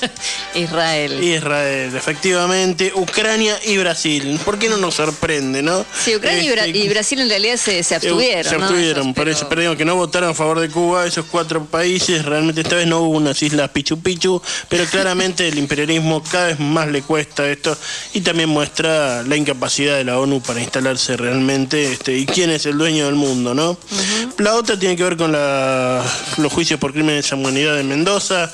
Teníamos la voz de nuestra compañera Teresa Olivieri desde allá, quien contaba sobre el juicio, juicio que se ha leído la sentencia. Es el decimoprimer juicio de lesa humanidad en esa provincia y el cuarto en San Rafael y tuvo como resultado condena perpetua a tres represores, Norberto Mercado, Oscar Pérez y Mario Campo, condena de, de 12 años de prisión para Luis Di Filippo y 8 años a Luis Rizo Avellaneda y fue absuelto el otro represor, pero afortunadamente ya estaba condenado por otros delitos de lesa humanidad, también pesa una, una perpetua sobre él. Y bueno, yo les había hablado antes que el medio es la violencia. 2, es el libro que de Roberto Samar, quien es columnista de Alma y va a estar el próximo sábado compartiendo con nosotros eh, parte del programa. Él es periodista, docente e investigador y además de acompañarnos el próximo sábado 12, eh, ese día a las 7 de la tarde en el Café Cultural Caras y Caretas, que está en Venezuela 330, igual el sábado que viene vamos a ir recordándolo, esto es en San Telmo, va a ser la presentación de este libro en la ciudad de Buenos Aires y van a acompañar a Roberto en esa mesa de presentación Claudia Cesaroni, quien es abogada, también es especialista en criminología y compañera de la Liga. Flavio Rapizardi, quien es director general del Planeamiento Estratégico de Investigación en la Defensoría del Público y además Beatriz Chislewniaski, docente, periodista y esta actividad está organizada por el colectivo de periodistas de Comuna, nuestro programa Ligar Mi Amor y la Liga Argentina por los Derechos Humanos. Va a contar con un cierre artístico a cargo de Matías Juanatey y Juanjo Harserbach eh, a puro tango. Así y que le mandamos obviamente un fuerte abrazo a Roberto que está presentando este nuevo libro, así que nuestro abrazo desde aquí, además de participar de la actividad, ¿no? Recordemos que esta publicación está impulsada por Ediciones con doble Z, eh, contiene trabajos colaborativos de Tati Arregui, foto de la tapa, materiales escritos en conjunto con eh, Emiliano Samar, Magdalena Alvarado, Eric Barchiesi, Santiago Mauri, Clementina Crisoliti, Javier Cantarini, María Rocío Colinao, eh, Verónica Trippin, eh, integrantes del equipo de Datos A1 y el de la Universidad de Lomas de Zamora. Recordamos entonces, el medio es la violencia 2 se presenta el próximo sábado aquí en la ciudad de Buenos Aires a las 19.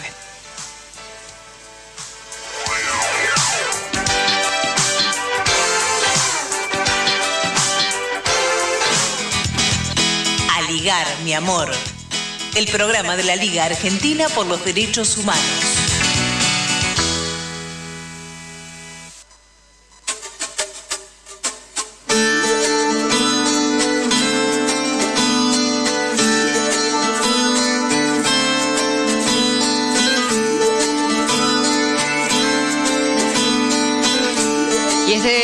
7 de noviembre se va a llevar a cabo el foro Alex Saab, el inédito caso del secuestro de un diplomático. Esto en el salón del Hotel Coagliaro en Moreno 2654. Será a las 19.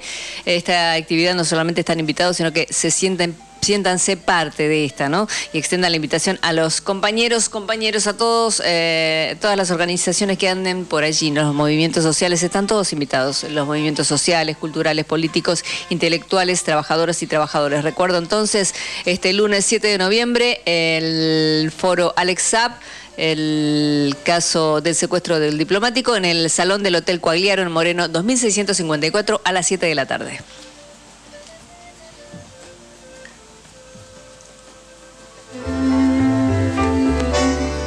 El agua blanca. Era más fresca que el río. Naranjo en flor. Y en esa calle de estío, calle perdida, dejó un pedazo de vida. Y se marchó. Que saber sufrir, después amar, después partir y al fin andar sin pensamientos. Perfume de naranjo en flor, promesas vanas de un amor que se escaparon con el viento. Después, ¿qué importa del después? Toda mi vida es el ayer que me detiene en el pasado.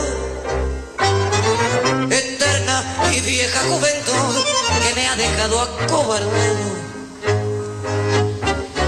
como un pájaro sin luz.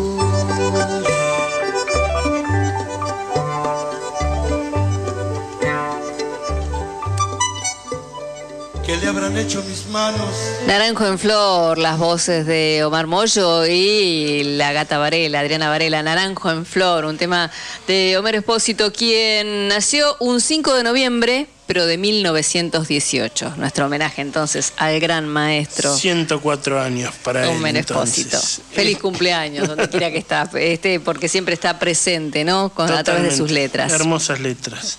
Este, y seguimos con la información, Marian, si te parece, en Bariloche, Río Negro, este 17, 18, 28, 29 y 30 de noviembre, o sea, fin de mes, y desde el 1 al 7 de diciembre, se llevarán a cabo los juicios por el asesinato de Elías Callecul Garay y el intento de asesinato de Gonzalo Cabrera en el territorio de la LOF Quemquemtreu, tema que cubrimos bastante el año pasado con muchos, con muchos enfoques, a, a partir de Nora Leizamón y también hablamos con Andrea Reile. Precisamente será Andrea Reile una de las que va a litigar en este juicio en, que se hace en John O'Connor.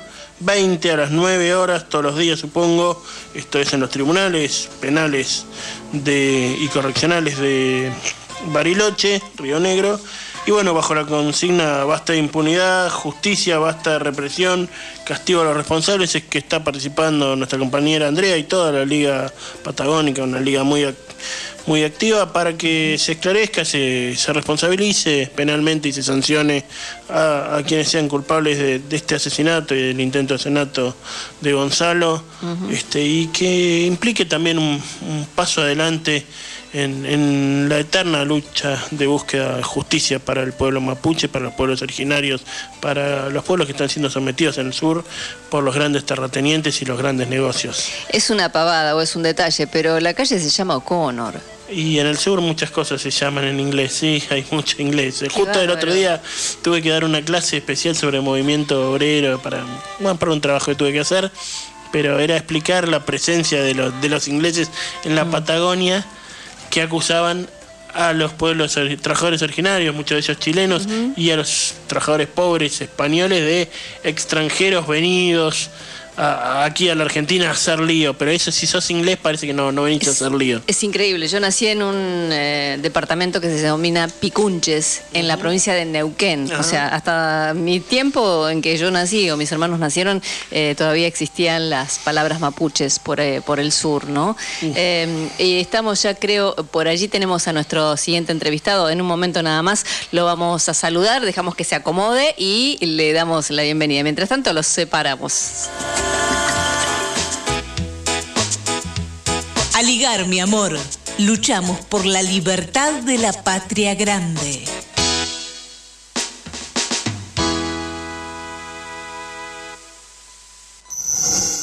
Entrevistas.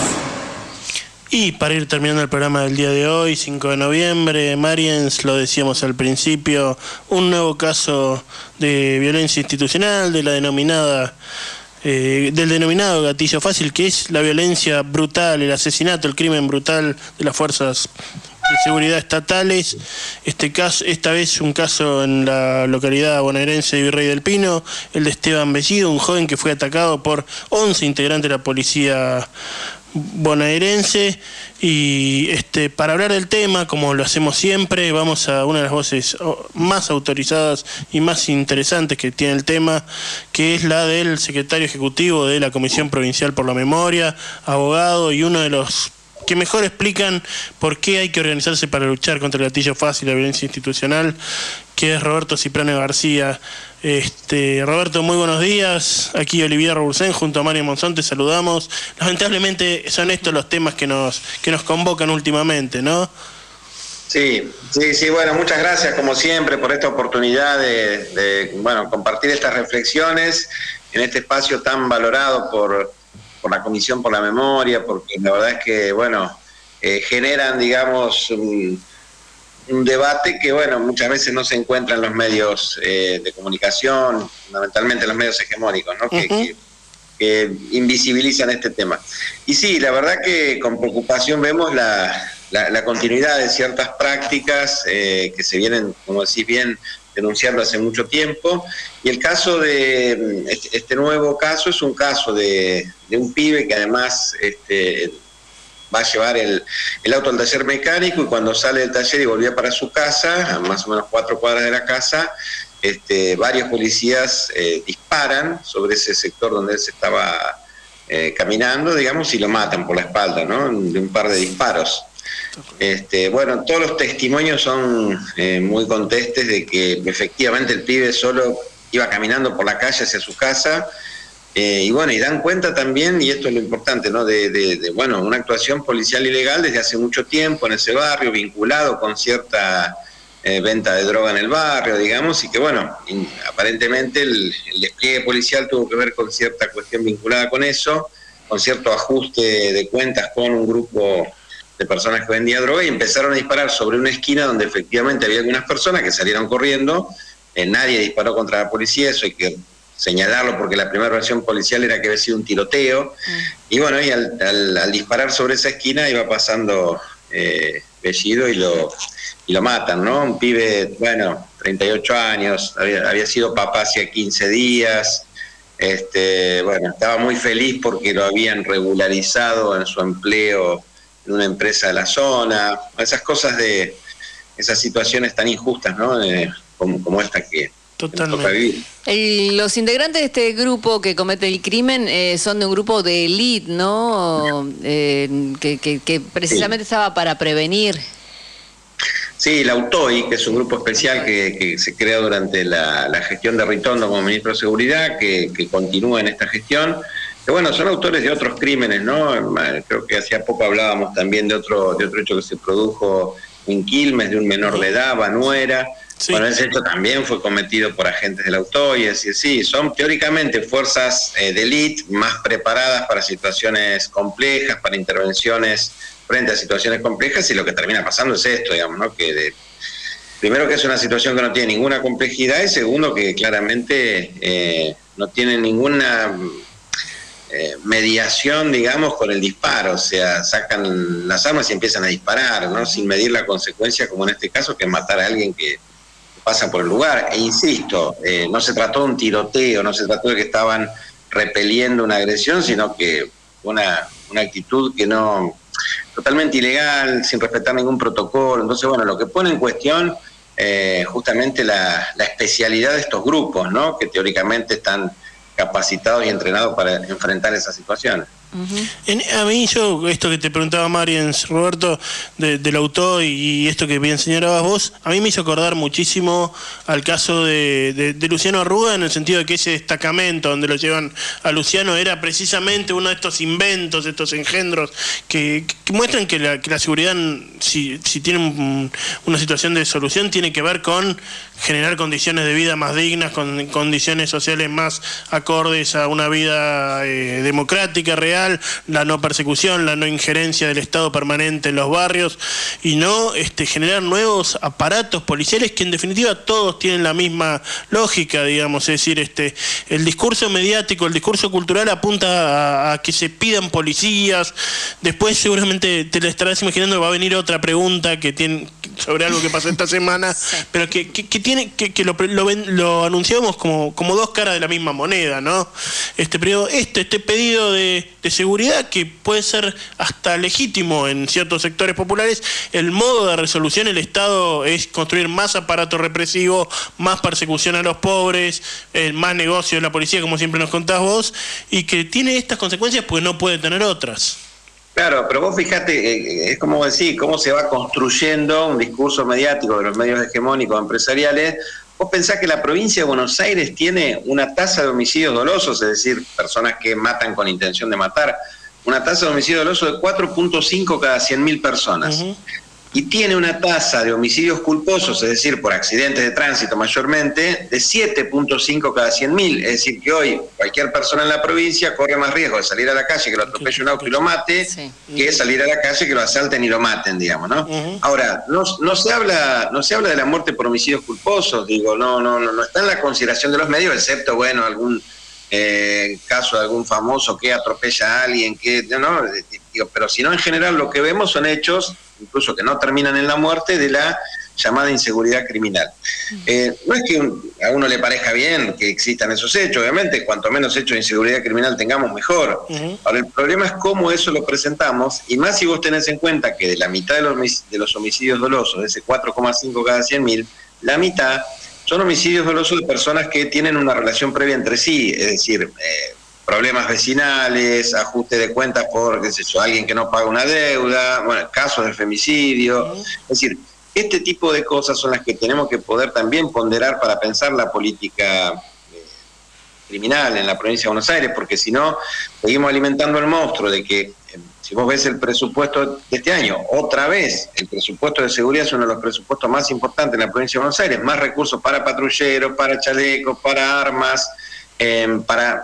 Ya la provincia de Buenos Aires tiene 110.000 agentes, la idea es contratar otros 30.000 más. Entonces, bueno, estamos generando una institución desprofesionalizada, este, que se entrama con el delito en el territorio, que no nos va a aportar eh, a la resolución de, del, del diagnóstico, insisto, bastante parcial que tenemos de la situación y por el contrario va a seguir agravando las situaciones de violencia como estas, que son casos extremos, pero que los sectores populares padecen cotidianamente eh, de una policía que todo el tiempo eh, violenta, tortura a los pibes pobres de los barrios, digamos, ¿no? Eh, recordábamos la vez pasada que la mayor cantidad de detenciones policiales tienen que ver con esa con ese control o gobierno de los territorios y no con la prevención del delito, ¿no? Y los funcionarios de alguna manera también están, por lo menos esta semana, última semana, o el funcionario, el gran funcionario de seguridad, eh, se ha puesto contra, eh, digamos, contra la justicia y también, digamos, a favor de, bajar, sin definirlo completamente o, puntualmente, ¿no? De bajar la, de imputabilidad, ¿no? Sí, sí, sí, eso lo, ha señalado muchas veces, sí. Eh, Bernie ha planteado muchas veces, digamos, que, que hay que bajar la punibilidad bueno, es otro elemento, de cuando vos ves la cantidad de homicidios dolosos cometidos por pibes, ¿no es cierto? Que son un número, eh, un número que nunca supera los, los mil casos en la provincia de Buenos Aires en el año, digamos, ¿no? Bueno, por supuesto que uno, insisto con esto, no, no, ninguna, no quiere que pase ninguna muerte, pero vos tenés en ese, en ese sentido mil pibes protagonistas de situaciones extremas, digamos, vinculadas con situaciones previas de vulnerabilidades además. ¿Por qué el Estado no puede pensar dispositivos diferenciales para el abordaje de estos casos? Estamos hablando de mil personas, mil pibes en la provincia de Buenos Aires, es decir, cuando invertimos miles y miles y miles de, millones en, esta policía, digamos, que provoca esta situación de la que hablamos siempre, ¿no? Entonces, bueno, yo creo que hay que pensar efectivamente, no en bajar la edad, porque bajar la disponibilidad no resuelve absolutamente nada, lo que te hace es incrementar y ensanchar los márgenes de prisionización. No es que tenemos un problema grave que todos los pibes menores de 18 andan matando gente. Tenemos algunas situaciones puntuales que se podrían detectar antes si funcionaran efectivamente los sistemas de promoción y protección de derechos, si funcionaran, funcionaran los servicios locales en los territorios, los servicios zonales, vos detectarías esas situaciones que después culminan en una muerte y podrías abordarlas. Ahora, si esos servicios locales están desfinanciados, los los trabajadores son monotributistas, cobran dos mangos y entonces todo el tiempo tenés eh, profesionales recién recibidos que se suman a estas instancias porque el que adquiere cierta experiencia y consigue otra cosa se va. Entonces, bueno, no hay forma, digamos, de salir de esa trampa que es terminar reclamando una baja de edad que no va a resolver absolutamente nada. Totalmente. Roberto, para ir cerrando y agradeciéndote una vez más eh, mucho, mucho esta nueva participación en el programa y, por ahí planteándote la necesidad de que de pensar hacia el futuro, de, si seguimos como programa, de, que empecemos a pensar en una, en una colaboración más, más permanente o más estrecha que consideramos fundamental. Este, eh, la comisión y me, consta como, como trabajador de, cuestiones de derechos humanos desde el ente público Espacio para la Memoria, digamos, ha tenido un rol fundamental en lo que tiene que ver con la pedagogía para construir un contradiscurso en este tema de la seguridad y todo. Esta, sin embargo, chocamos contra los medios, contra los discursos dominantes. Eh, eh, esta semana lo mencionaba Mariens, eh, Bernie aprovechó un hecho fortuito, situacional, digamos, que a nadie le puede poner contento, pero del homicidio de un empresario de dudoso apellido eh, que viajaba en una moto de 120 lucas verdes para volver a meter este la mano dura como única como única como único discurso de solución al problema penal en la Argentina. ¿Cómo podemos construir digamos, obviamente la comisión lo intenta todos los, todos los días, pero ¿Qué nos falta hacer para construir este contradiscurso que, que, hable de la seguridad en otros términos y que sobre todo garantice los derechos frente a los abusos y a los crímenes policiales? Mira, me parece que es, eh, no sé, eh, es una pregunta complejísima mm. la que me hace en el sentido que obviamente no hay recetas ni uno la tiene tampoco tan a mano, pero me, parece que se trata de esto, de generar estas instancias de discusión, de debate, de poder intercambiar. Nosotros, vos sabés que trabajamos mucho con con los pibes eh, en edad secundaria, con un programa que se llama Jóvenes y Memoria, donde se justamente desarrollan proyectos de investigación. Eh, hemos estado más de una vez, más, más de una vez juntos en, en esos espacios, por eso. Exacto, bueno, este año, eh, ahora el 15 empieza la, la 21 edición del programa, 18.000 pibes van a participar. Este, pasa por ahí, digamos, con ir generando cierta conciencia, cierta eh, educación en las nuevas generaciones para que el abordaje sea diferencial y después dar desde el punto de vista político todas las peleas que se puedan en todos los ámbitos que se puedan, ¿no? Este, lamentablemente hay una tendencia mundial, ni siquiera es Argentina, pero que en Argentina se expresa por supuesto también de, desarrollo y crecimiento de ciertas ideas de derecha, autoritarias, que bueno, obviamente van contra todo lo que estamos planteando y que además no requieren de mucha de mucho análisis ni profundización de las cosas que dicen, porque dicen cualquier cosa sin medir ni el impacto, ni lo que le va a costar a la sociedad, ni bueno, y bueno, y hay una parte de la sociedad que eso lo asume, lo acepta. Estamos, en, yo creo que en un momento bisagra de nuestra historia, crítico. el año que viene se cumplen 40 años de democracia y tenemos el desafío de poder pensar en qué pasó estos 40 años, cómo llegamos al punto actual, cómo llegamos a donde estamos y bueno, poder hacer una, una introspección, una, una reflexión de los sectores que que pretendemos que la democracia sea otra cosa, ¿no? Porque para nosotros no hay democracia sin derechos humanos, si no hay democracia, si no logramos que se incluya la mayor parte de nuestra sociedad, ¿no? Porque, y este es el punto, yo creo que la desigualdad genera que justamente aparezcan estas ideas de derecha, autoritarias, que son un caldo de cultivo para que estos medios reproduzcan opiniones que la verdad que nos van a conducir a una situación peor de la que estamos. Eh, así que bueno, yo les agradezco y te agradezco esa invitación y obviamente saben que cuentan con nosotros y y siempre valoramos mucho el espacio que ustedes llevan a cabo. Quedas comprometido entonces, Roberto Cepirano García, para la continuidad de Aligar mi amor en los próximos capítulos de esta historia. Y bueno, seguiremos a estos 18.000 pibes que también intentan mejorarnos un poco como sociedad. Un abrazo. Muchísimas gracias, abrazo grande. Entrevistas. Aligar mi amor el programa de la Liga Argentina por los Derechos Humanos.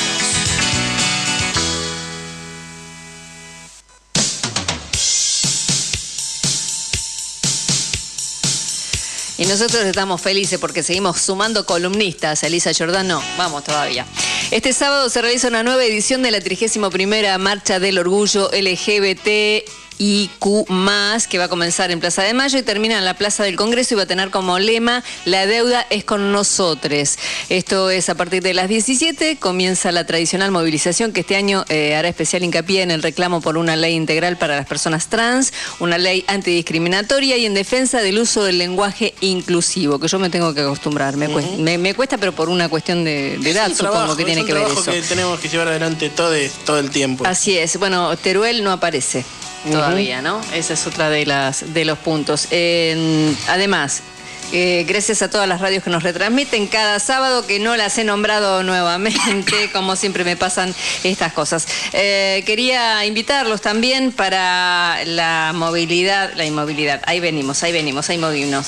Eh, la obra teatral Horacio La Inmovilidad, celebramos en No Avestruz el mes de la cultura independiente con una función agregada y después se van directo al fauna, ¿sí? Últimas dos funciones para ver Horacio en la Inmovilidad. Este domingo 6 de noviembre a las 20 y 30 en No Avestruz Humboldt 1857 en Palermo, en la ciudad de Buenos Aires. Entradas por alternativa eh, para esta obra y también el sábado 12 de noviembre funciona en el Festival de Artes de la UNA de la Universidad Nacional de las Artes, 17 y 30 en el Centro Cultural Borges, eh, Viamonte, eh, Viamonte 525 en la ciudad. Está hermoso, el Centro Cultural lo han modificado y todo está muy lindo. Estas serán las últimas dos funciones, así que están todos invitados. Reiteramos, domingo 6 de noviembre a las 20 y 30 en Nueva Estruz, Humboldt 1857, Horacio o la Inmovilidad. Eh, también los queremos invitar para la novena edición del Festival de Folclore y Arte Popular por la Identidad. Eh, te invitamos a compartir este encuentro para seguir construyendo democracia con identidad y memoria. Este año se va a entregar el título Personalidad Destacada de los Derechos Humanos a nuestra querida Lita Boitano, que es un ejemplo de lucha y dignidad. Hoy a las 6 de la tarde en, eh, ya te digo bien dónde, dónde es esto, en Sánchez de Loira, Loira no, Loria. Loria. Loria, Loria. Sánchez de Loria, 443, en la calle. Hacía rato que no estábamos en la calle, ¿no? Este cierre musical va a estar con la Orquesta Popular Zambomba, dúo heredero y Orquesta Popular de la Universidad Nacional de las Artes. Saludos a Laura, que es este profe de allí de, folclore. ¿Qué más tenemos para.? Hay una charla con Rocco Carbone hoy a las 4 de la tarde. eh, la mafia y el fascismo en Argentina, en Argentina, en Suteban, Avenida Vergara 3172, en Hurlingham, provincia de Buenos Aires. ¿Qué me queda pendiente? ¿Algo más? No. Bueno, ya estamos casi. Estamos, Estamos en hora. cerrando prácticamente puntuales. El, eh, Si nos apuramos. de Santis nos va a bien. decir que se va a caer redondo, mire, del susto, porque le estamos dejando en horario el, el programa. ¿Sí? ¿Algo más?